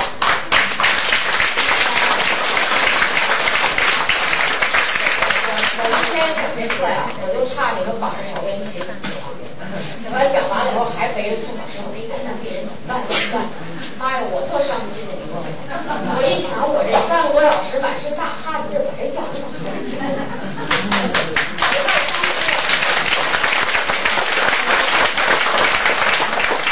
所以啊，我们这会场上的老营销人员一定要在我们纽崔莱营养这儿发挥非常骨干的作用啊！好，好的，维生素我们就讲到这儿，大家清楚了吧？清楚了。别再问我就吃六片 B 族行不行？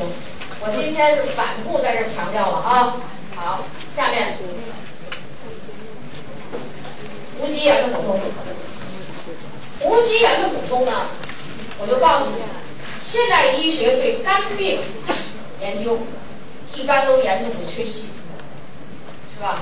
刚才我们把 B 族里有三片一半的量替换成多种营养片，一个目的，还有一个目的就是我们多种营养片里锌的含量是大于钙镁片的，对，所以我们你看一举好几得呀，啊，好，要补锌，但是为什么还要补充钙镁片呢？就是要补充钙和镁。咱们钙镁片里钙镁的含量是最高的吧？补充钙镁有几个作用？大家记住，第一个作用，中和酸性体质。只要是慢性病老也不爱好，就这种病人，一般都是酸性体质。酸性体质的时候，人是什么特点呢？容易得慢性病，得上就不爱好，是吧？你中和了酸性体质，是不是肝细胞这个细胞也是个细胞，才能在中性环境中给你工作呢？哎，对，恢复肝功大有好处啊！再告诉大家一个，就说这钙镁片里这镁啊有很多作用。镁是干什么的呢？激活 T 淋巴细胞，对 T 淋巴细胞有激活作用。早在八九年，在广州召开的八九年了啊，那时候咱们很多人啥也不懂呢。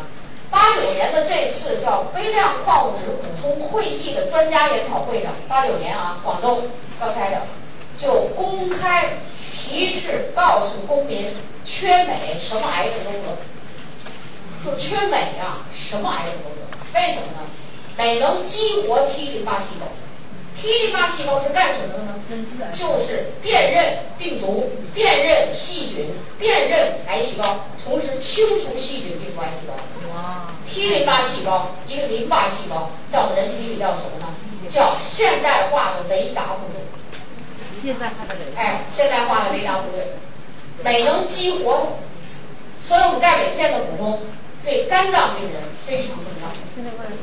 你看，这都叫基础营养素，是吧？都不是功能性的，非常重要啊。那么我们说到这儿啊，一般成年的肝不好的人，大三阳、小三阳，一般都得在六片左右，一天的用量。啊，肝不好的人有什么特点呢？消化不好，呃，胃也不好，肠胃也不好，一天这事儿。怎么吃这钙镁片？最好的方法是睡觉前陆续的、分次的、一次性的把钙镁片都吃了。胃不好加 VC，晚上的那顿 VC 和钙镁片一起吃。啊，但是这么吃了，这人还还是胃不舒服，该怎么办？白天少吃，晚上多吃。怎么吃啊？一二三。有的朋友今天中午我说了，我说以后再说话咱就简单点。一就是早上吃一片，二就是中午吃两片，三就是晚吃三片，这就叫一二三。啊，呃，这个营养啊，它和药什么的，药也有它的特点，有的药券你晚上吃的多，有的药券你早上吃的，所以你要写。哎，这这这什么二乘三，每天那那换那个那个人全乱了，所以你最好给他写早午晚，就一二三呢，是二二一的什么，知道吧？哎，所以这样写呢就比较科学啊。这是我们在这个矿物质里的补充，大家清楚了吧？清楚哎，清楚了啊。好。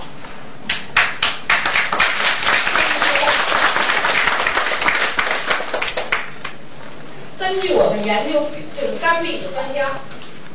有人老说苏老师讲课老说专家，因为我受过这专家的培训，我就等于把专家的话再分享给大家，这意思是吧？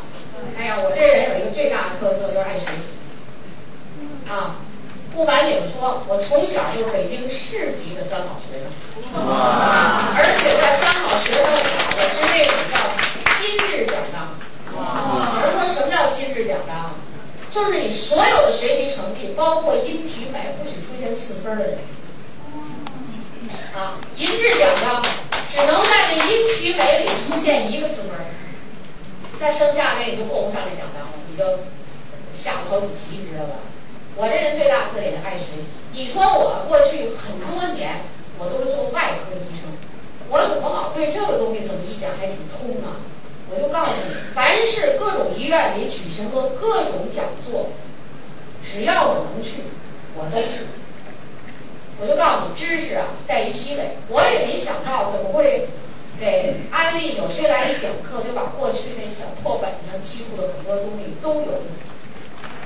所以大家记住，一生中不要忘了学习、积累，早晚有一天也有用武之地，是吧？哎，所以说学习里，我就说专家，专家指示什么呢？在这儿，第一，有肝病的人。这不叫少喝酒，必须戒酒啊！酒醉伤肝。第二，慎用补品。你像有的人，我就得喝鳖精，吃鳖血啊，什么人参鹿茸。我告诉你，这类东西肝脏代谢的时候全加重负担，所以这类东西慎之又慎。啊，你看。咱们这个纽崔莱维法，它是细胞学、组织学，它讲的是细胞需要什么营养，是某一种营养素。你的人参、鹿茸什么什么里头那多少种营养素？是不是有些东西会肝脏受不了啊？对。我告诉你，这要慎用。第三，不宜多用药物。就是严重肝病的人，我都跟你讲，你必须你看看，说我这是严重肝病，活动性肝炎，你说到医院里怎么治？就这种病人，天天就是葡萄糖加维 C，上午一瓶，下午一瓶，就这么打。为什么呢？你越用药，肝脏越损害越厉害。所以大医院里他从来不敢说我让你大三阳本病，是吧？啊，他只能说我争取，我争取让你这样。你是不是得我配合呀？你又不睡觉，啊，你又不听话，我告诉你，谁也没办法。健康是自己的事儿，所以你除了用营养以外，你得配合，啊，说这是不宜多用药物，实在需要药，精选，就精选一种半种的，这可以，啊，还有的人是什么呢？有病乱投医，我今天上这个医院，明天上那个医院，这医生给开这么两种药，那医生开那么两种，得加起来八九种药都到我手里了，于是他就觉得这些药都是。啊，都是医生开的，都对我有好处，都是。我告诉你，这种人害，就对自己的健康极不负责任。啊，看病有学问。你像这肝病，都知道没法治的病，你说怎么办呀？你就抓着一个大医院的好的医生，你就盯着让他给你看去。你老让他看，他是不是对你有了解？哎，他就对你有了解了，他就知道你最适合这一种两种药啊，你最适合什么？问题，我就告诉你，你也不乱投医，这个病就没法治。他是什么？免疫力低下啊。好，禁忌劳累啊，禁忌忧郁和大怒。肝怕生气，肝最怕生气。肝叫什么呢？将军之官，就是他呀，就在我身体里像将军一样。你让他发怒，让他生气，没错，全身都乱套。将军生气了，可以乱杀人、乱处罚人、乱骂人，呃，该也这样啊。告诉你们，这人不能生气，愉快啊。禁忌知情纵欲。得这个大三阳、小三阳的人啊，在这方面要刺激，就是这正常的夫妻生活也得有所节制，否则在这儿你的病情能加重。你像有的人用我们的营养素为什么那么好？他重视这些。为什么人有的用的不行？他肯定在某一方面有问题。有的他跟你说，有的他不说，有的你能问出来，有的你也不一定能问出来，对吧？所以这就告诉大家这原则，我们要去做。你为顾客去配成纽崔莱营养的时候，是不是这类的话要跟他说出来？啊，要讲一讲啊。好，下面第二部分脂肪块。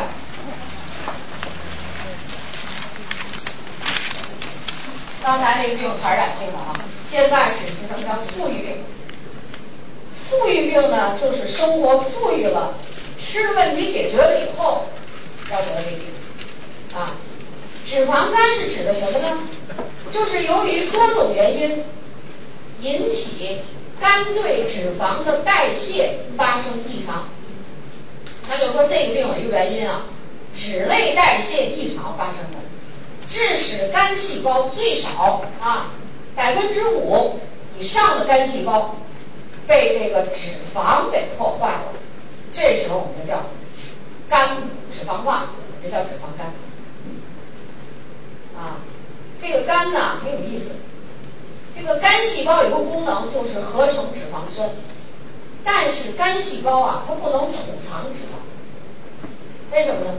大家知道肝细胞有个特点，很多酶的反应、化学反应、生化反应都在肝细胞膜上进行。如果肝细胞里边那油太多了，是不是也能把细胞膜撑破呀？是吧？因为肝呢它不储存脂肪，我们储存脂肪的地方是皮下脂肪层，对不对？那你这硬硬要去给它储存，那它就撑破了，胀破了以后引起肝功异常，这就是我们所说的脂肪肝。啊，怎么样？记下来了吗？记了，记起来。还没记下来？那个老学习人记笔记。对。啊，真的，我就跟你讲，咱们安利啊，真是个大学校。你们这不没记完吗？我曾经碰见过很多办教育的人，听课，他们听完我讲课说呀，有两个校长、三个校长就这么说我，他说你要是评在我们学校教育系统评特级教师的话。你是特级特级特特级的，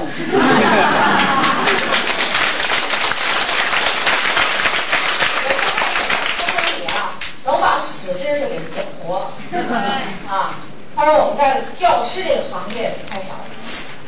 还有一个教育专家，听没见过我听磁带，后来见面他说你的一句话最能打动我。我就问哪句话？他说你经常讲。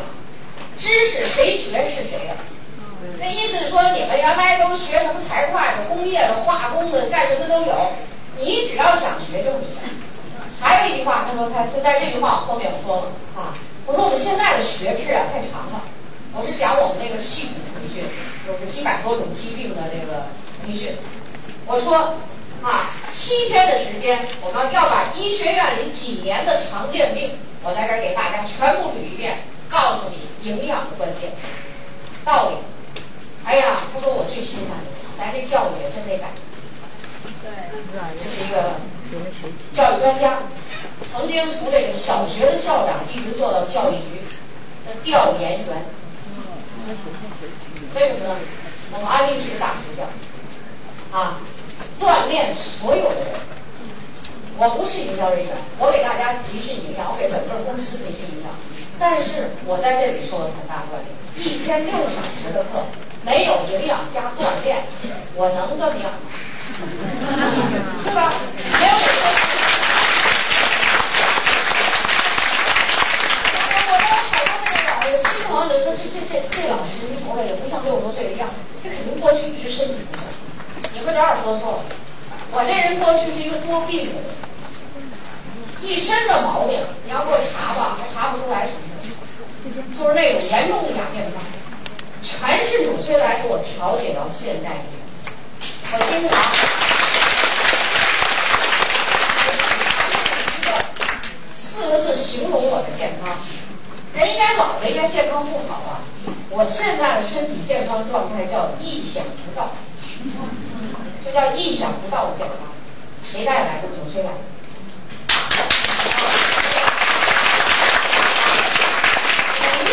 去天天用，越去坚持的时间长，就发现你越来越好。哎呀，所以很多老朋友上次见面了，宋老师你不错，因为这次又比上回好了。这不又坚持俩月吃的回来了，啊！所以大家记住啊，下面我们讲脂肪肝富裕病。刚才于大家听记，我给你插了一句，我就跟你讲，我们安利大学校对所有的人都有锻炼。你的朋友要是你把他叫来听这营养课，他许。在后面的几十年里都会感激你一辈子。啊，感激脂肪肝的特点，这又对男人来了啊，男性多于女性。啊，为什么呀？男人呢，爱喝酒，爱吃肉，应酬也多，而且这个男人和女人比，他有一个特点，你要女人跟他说你得注意多吃水果蔬菜，注意健康，他特别听话。男人一般现在什么啰啰嗦嗦，我该怎么我怎么啊？最后呢，一般来讲，同样的病，男人会加重。你说同样有乙肝吧，肯定男人最后的结局不如女人。所以在临床上，肝病最后的结局是男人多。脂肪肝也是如此啊。这就是富裕病，就跟吃肉喝酒有关系。那我就告诉你，脂这个脂肪肝里是什么呢？就甘油三酯在肝内的堆积。它为什么跟那个吃肉喝酒有关系？那甘油三酯，吃肉就可以很快的变成甘油三酯。那喝酒呢？大家知道酒是不是能着火呀？对。那能着火的酒是不是原料是粮食？那酒叫什么？叫高能量饮品。这个高能量的饮品，你要是喝了它，当这个能量代谢失衡的时候，这个肝脏再加上酒精的毒害，肝细胞代谢开始下降的时候，甘油三酯就在这堆积。那就肝的脂肪代谢在酒精的作用下就出现问题，所以跟这个酒和肉有直接的关系啊。近年来发病呈上升趋势，而且低龄化。这个脂肪肝是怎么发现的呀？你看有个小伙子三十岁，你看这不太胖，但是他们单位啊今年要做健康普查，一查给查出一个叫什么中度脂肪肝。再一问呢？肉和酒是经常吃，啊，记者，二十八岁，中度脂肪肝，什么原因呢？平时没症状，查出来了，一看甘油三酯的还中度的水平，啊，什么肝里的功能出现问题，转氨酶严重有问题，啊，所以这个病啊也是初期没症状，一旦给你查出有症状，我跟你讲，这时候你要再不去注意，它也比较危险。啊，刚才我们说了，它的最后结局是什么？肝功异常再硬化，哎，就是这个结局啊。所以脂肪肝也不好。你看轻度，就是肝里边的有些细胞百分之五到十脂肪化，细胞被脂肪化了，它还能工作吗？不能工作啊。中度百分之十到二十五，重度脂肪肝，肝细胞得破坏百分之二十五以上。所以这个病啊，近年来呀，这个发病率有时候你觉得挺挺怪。嗯，咱们不说其他人群，你比如咱们安利公司的员工，啊，就是你们说的那些小主任们，去在这个二零零四年、二零零三年，他们都每年要进行健康普查。普查以后的这几天，哎呀，那几天我这手机不断，一接电话都是我们公司的电话，一问。谁谁谁被查出轻度脂肪肝？一般他们轻度都有，中中度这个很多。哪个哪个经理中度脂肪肝？甚至于我们有好几个女经理都中度脂肪肝。为什么？压力，是吧？另外还有这个公关工作。哎呀，这些人呐，这健康水平很低。但是你看的人并不是那种大肚子、胖的不行的，还不是啊。那就说这个病在这个。没有使你肝脏严重的受害的时候，一般症状显示出来。啊，这是我们这脂肪肝的标准，你知道这样。那下面来黑影，有病的人都是这样。啊，垂头丧气，这就是那垂头丧气的那个样子。最后那样啊，你要真垂头丧气的还不错。问题要走到副标那条路上，他想垂头丧气都没有，是吧？脂肪肝的好发人群排首位的是肥胖，所以减肥就成了预防这类病的关键。对。然后还有什么呢？糖尿病。糖尿病的人为什么容易得脂肪肝呢？就是糖尿病是全身性的病，是代谢性的病。啊，过量饮酒，病毒性肝炎，还有的人呢，就是我有病就吃药吃药，长期用药。你看我们那些药上一般都写着什么呢？对肝肾有严重的损害。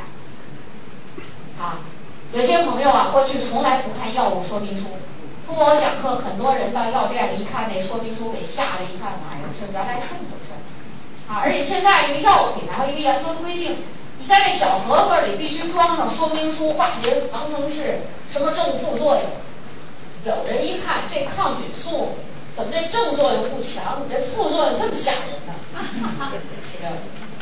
还有一些人肝本来有病，吃药吃药，最后病没好，成了中毒性肝炎。还有这样的人。哎呀，还有小孩儿，我见过一个小孩儿，癫痫病，就是我说的有病乱投医，看了好几个医院，所有的药都吃。五岁的小女孩癫痫没好，最后成了中毒死三年。哇！你看，这叫无知啊，使病情加重。啊，这刚才我们说的这好发人群，排第一的是肥胖，体重一定要维持在就正常，或者我们叫理想体重啊。好。那么这脂肪肝的发病机制是什么呢？我想这个图表比较简单嘛，所以我就做了一个图表啊。呃，脂肪在肝细胞内堆积，引起细胞破裂，发生炎性反应。你看，它这炎性反应呢，就像我们说的那个乙肝啊、肝炎啊这类的炎性反应。这炎性反应一定是细胞膜破裂，肝功异常，然后在炎性反应的基础上。容易走到肝硬化，比如说你这人吃肉呢比较喜欢，喝酒呢能控制，一般就走到肝硬化这条路。如果你这人这个脂肪肝，既吃肉只有喝酒，这就容易得肝癌。啊，所以我们有时候给这人定的说叫酒精肝。酒精肝的意思是什么呢？就是离着肝癌更近，因为这个酒精里边有毒，肝脏呢。最受其害，啊，说我呀不太喝酒，我就爱吃肉，容易到肝硬化。所以脂肪肝呀就有两种情况，如果你爱吃肉、肥胖得的这个脂肪肝，我们叫可逆性疾病，就是你只要注意饮食，增加营养素，它会好。如果你是大量喝酒得的酒精肝，也是脂肪肝的一种，那么后果不好。容易得肝癌，所以我告诉大家，特别是男人，酒一定要控制。咱们世界卫生组织对酒是怎么说的？烟叫戒烟，酒叫喝的限酒。后边还有一句话叫喝的越少越好。他也知道这限也限不住，是吧？谁过个生日了，你不有个喜事儿了，还不得喝点酒吗？但是这只能表示表示。啊，咱中国人这么喝酒？越哥们儿越往死了闷，啊，要不然叫不够哥们儿，不够朋友，这都什么朋友啊？啊，越哥们儿越让你多喝酒，越要把肝脏给损坏，这叫什么朋友？所以我说，以茶代酒最科学。啊，以后在这酒桌上吧，你说有的这打三阳，他说了，我呀是做销售的，我必须得给客户喝酒。我说你这叫不要命，对不对？我说你能不能改一改？你跟大家声明一下，我肝不太好，我我这顿我就以茶代酒，我说行不行啊？对吧？所以有的人啊，就是要把这事情懂，所以无知使人得病，无知使病人就这个有病的人病情加重。所以这人世界全世界卫生组织这些话呀，我们都觉得叫什么叫至理名言啊。好，这个后果我们知道了啊，这就是我们讲的后果。好，下面饮食调养。脂肪肝，给大家听听，看和乙肝有什么不一样的地方啊？你听完了以后，谁谁一会儿给我总结总结吧？你看和乙肝有什么不一样的？第一，控制糖类七分饱，就是说你这病是富裕病，是吃多了得的。你要得这个病，就要七分饱啊。嗯，一个国家和一个民族在什么时候就富裕率高发呀？就是从贫困走向富裕。你真正富裕了吧，他还是不得这病。就是过去给饿的、给穷的，现在一看什么都好吃，坏了，你明白了？咱们中国人正好在这时候的时候啊。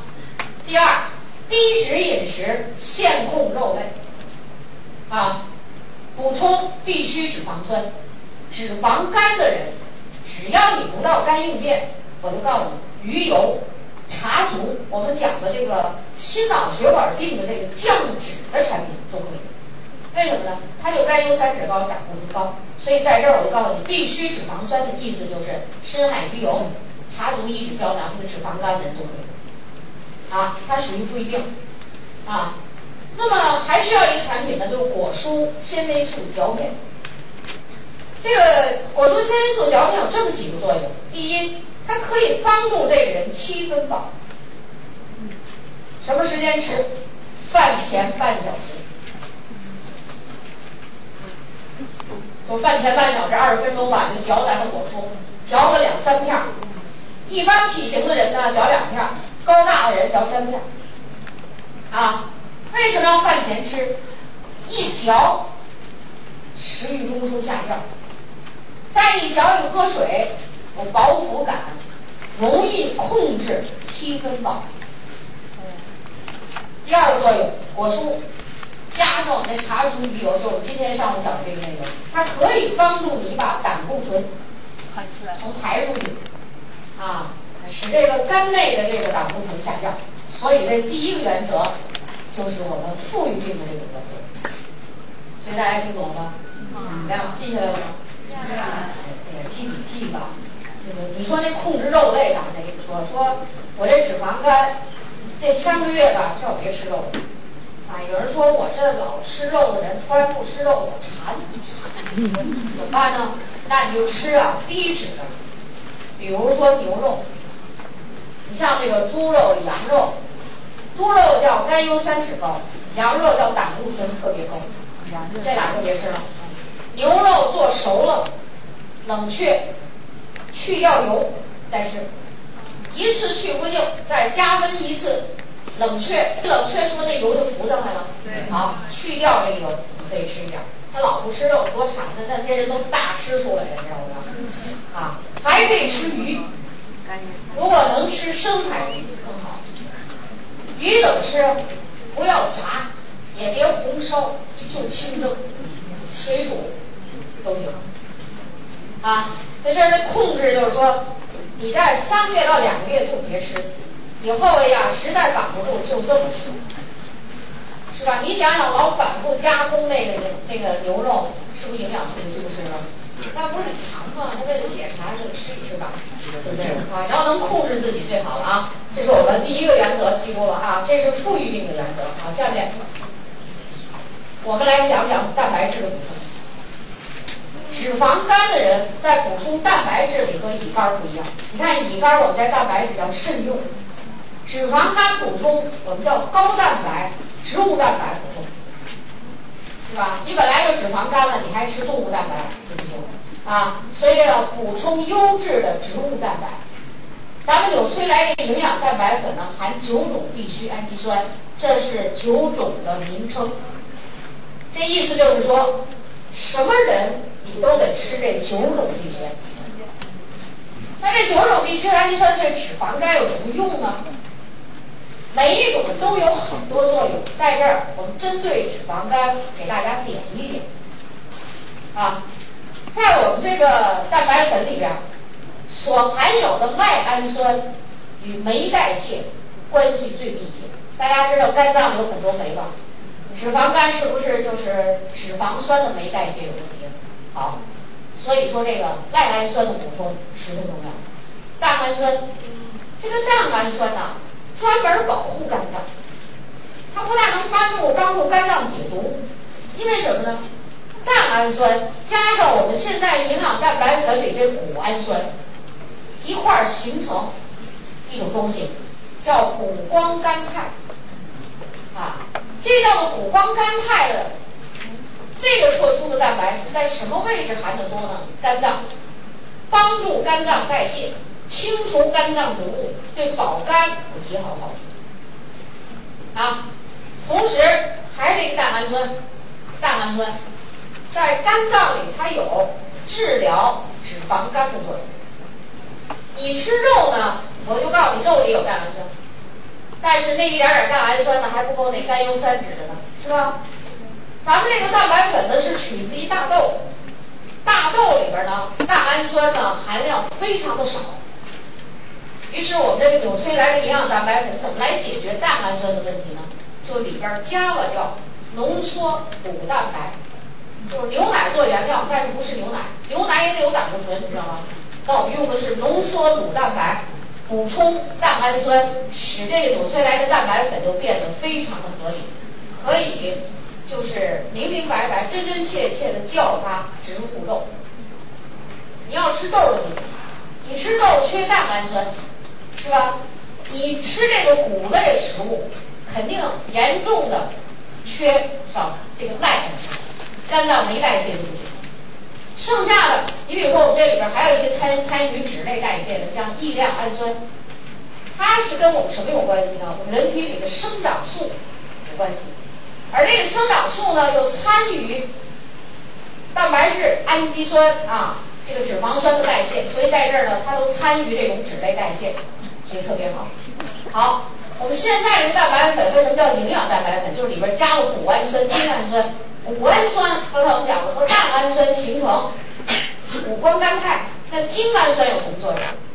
精氨酸增加人体免疫功能，啊，增加免疫功能，对肝脏有非常好的一个保护性的作用。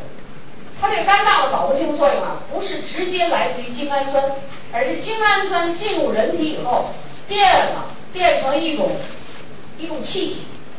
啊，这种气体叫一氧化氮。一氧化氮提高人的免疫力，帮助肝解毒。从哎从这样的一个这个侧面来怎么样呢？就是保护肝脏。所以这个精氨酸呐，仍然是一个专利啊。精氨酸变一氧化氮，提高免疫力的这个功能，是一九九八年诺贝尔医学奖的得主。把这个研究成功的，你看我们在这儿很快的时候就用了他的专利啊。对。他九八年才得这个奖，我们现在在营养蛋白粉里就加了精好吧？那这个大家记住，我们这个蛋白粉说在这个呃脂肪肝的人群里，一般不太受太多的限制。那怎么吃呢？一般体型不吃肉了，每天两勺；体型高大啊三勺，每顿饭。吃一勺，这个是不是跟乙肝不一样啊？不一样啊！乙肝在这儿是不是有慎用的问题啊？哎，这块就是这样，可以放开一点用啊。为什么呢？我们这个人呃不让吃肉了啊，这个体质、这个免疫力，你没有动物没有这很好的蛋白质不行，所以在这儿我们要保护这个肝脏，用植物蛋白啊。好，这是蛋白质清楚了吧？好好，我们下面下面呢？好，那个那个那个那个那个朋友闪一点身儿，哎，对。维生素，维生素的补充呢，跟我们刚才讲的乙肝的道理是一样的，啊，就总的来讲，维生素的补充呢，都是提高酶代谢。刚才如果在这个乙肝里边你记得比较详细，你就可以不用了。那么在这个脂肪肝里头，B、C 排在前两个的这个水溶性的维生素，对富裕病人群十分重要。后面的这个 E A，那就是说，脂肪肝的人后两个脂溶性的维生素可以适当减量补充，啊，但是 B 和 C 就像我们说的乙肝一样，这儿就和乙肝是一致的，所以这个病在保护肝脏、什么调动酶代谢啊，这里都是一致。怎么样？这篇还用记吗？乙肝记完了，这儿我觉得不用记。那那你那么认真，那我就让你记记会儿，那就记一会儿啊。大家都很认真嘛啊！你看我现在看了，没有打盹的，没有打瞌睡的，大家都非常好。对。啊，都非常好啊！你看，特别我们后排的那有几个朋友，你别看我在前排，你的脸我看不见。嚯，每次鼓掌都举手。啊，以表示我在后排。我也也很认真啊，你非常认真啊。好了，这就说在脂肪肝的调节里，记住 B 和 C 非常重要啊。呃，E 和这个 A 适当给予补充啊。为什么呢？我给你讲过，就告诉你一个原则：富裕病水溶性的维生素缺乏更明显啊。好了，下面矿物质补充：钙、铁、锌、铜、锰、铁。那跟我们补充钙镁片是一个道理，啊，那我们在这儿呢，告诉大家一个规律：这个得脂肪肝的人，他有一个特点，因为他长期吃肉喝酒，一般都是酸性体质。咱们钙镁片呢，有一个非常重要的作用，就是你除了什么骨骼健康等等以外，它叫健康的金钥匙，什么呢？中和酸性体质，啊。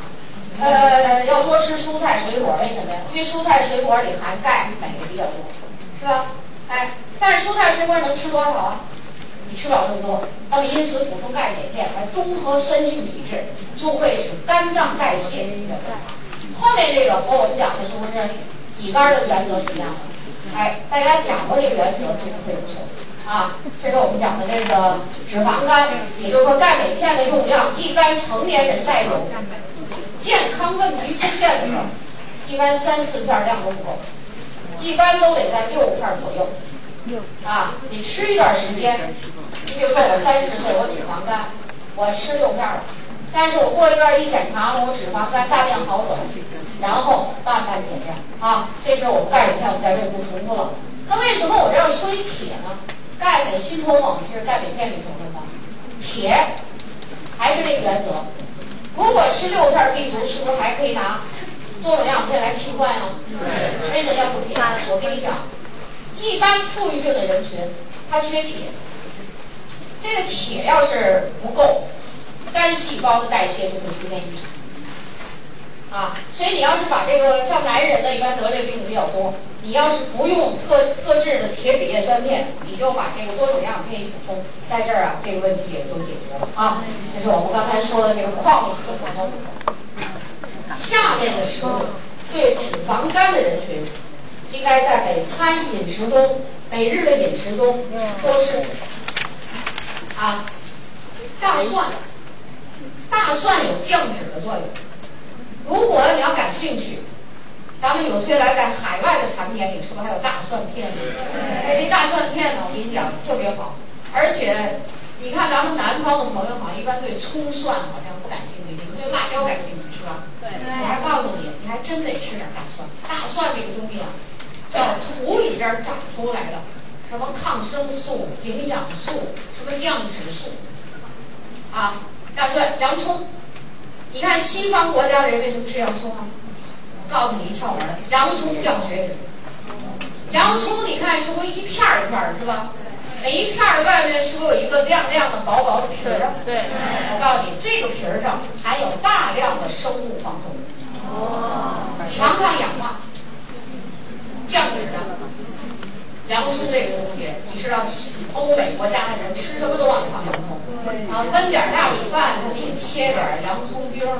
什么胡萝卜丁儿，你都想着这焖米饭放洋葱能好吃吗？但是他们就吃这个，为什么？他觉得这洋葱啊太有营养了。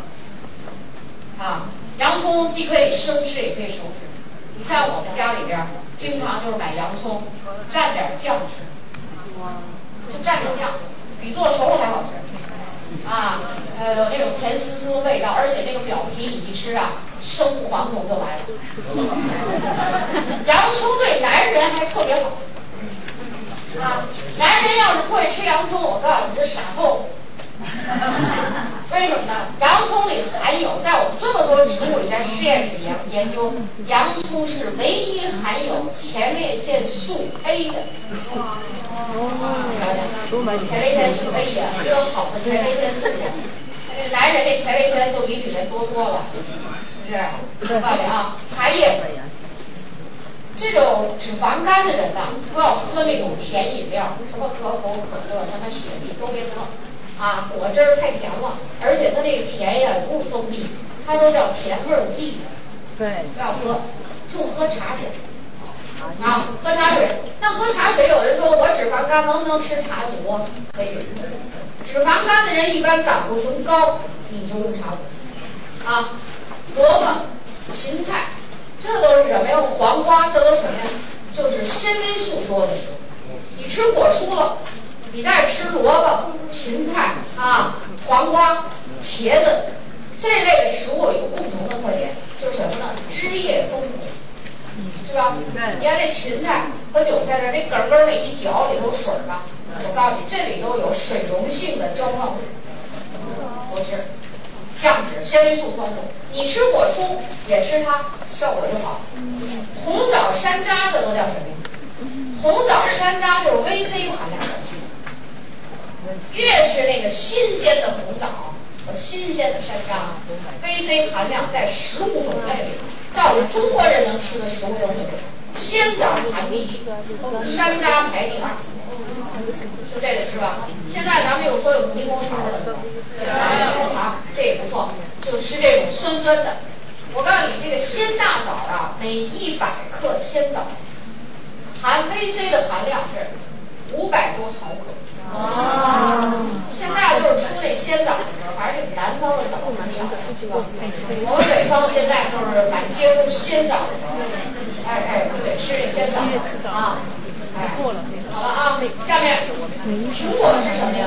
纤维素含量丰富苹果啊，黑木耳、香菇、海带都是水溶性胶状物丰富的。你看这海带滑滑滑滑的是吧？黏黏的，是不是？这叫什么呀？藻胶。藻胶。这黑木耳、香菇、海带、藻胶，高级纤维素。你吃果蔬。你吃了，你在经常吃这类的东西，相辅相成，效果最好。对。所以我就说这个脂肪肝的啊，这个特别好发人群是男人这群人里。哎呀，男人你知道他爱吃什么？他是酒，他是烟，他是肉，这个东西他都不吃。特别你让他说你别抽烟了，你吃点儿零食吧，吃都想好好吃。他宁可叼烟，他不知道。这特点吧？所以我就告诉你，男人要改变这个习惯啊！呃，把你那个买烟的钱买点儿，随来个 VC、B 族，赶紧走你肝脏，是吧？你看有的男人说，我这不行啊，我这工作老得自我牺牲，我老得上酒桌，这怎么办？那我在这儿告诉你，你为了预防脂肪肝和酒精肝，我在这儿告诉你一招。好，你今天晚上要赴宴。要上酒桌，要自我牺牲一把，啊，你别给自己弄一半死不活的，保护自己，啊，平时呢你经常吃，就是我们大家说溜着，每天吃个几片儿 B 族 VC 好吃。今天我要上酒桌，多吃。上酒桌前加 B 族，加 VC，加蛋白粉，啊，加纤维素都可以，但是关键就是 B 族 VC 蛋白粉得加上。好，你去喝酒了吧？干什么用？就让你的肝脏没代谢好，赶紧给你挤这酒精的毒，保护肝脏。啊，我教这方法不是让大家猛喝酒，我是告诉你保护，最好是不喝。不管你怎么说，你喝了酒就会损害肝脏，肝细胞就得给你工作，对不对？但是你说像我们有些人就得这么做，那怎么办呢？那我就告诉这么去做，把自己呢保护起来就可以了。啊。啊，这是刚才我们讲的要吃的食物。那么脂肪肝在调养的时候要注意一个问题了，说我营养都上来了，还注意什么呀？就我们说的运动。快走慢跑爬楼是吧？啊，快走慢跑爬楼，这六个字你要天天去做，每时每刻的注意去做，就越来越好。啊，你就记住，生命在于运动。那么你这有病的人群，或者某个器官有病、某个地方有问题的人，健康出问题了，就更需要运动。只不过在运运动中叫循序渐进，啊，循序渐进，大家把它记住。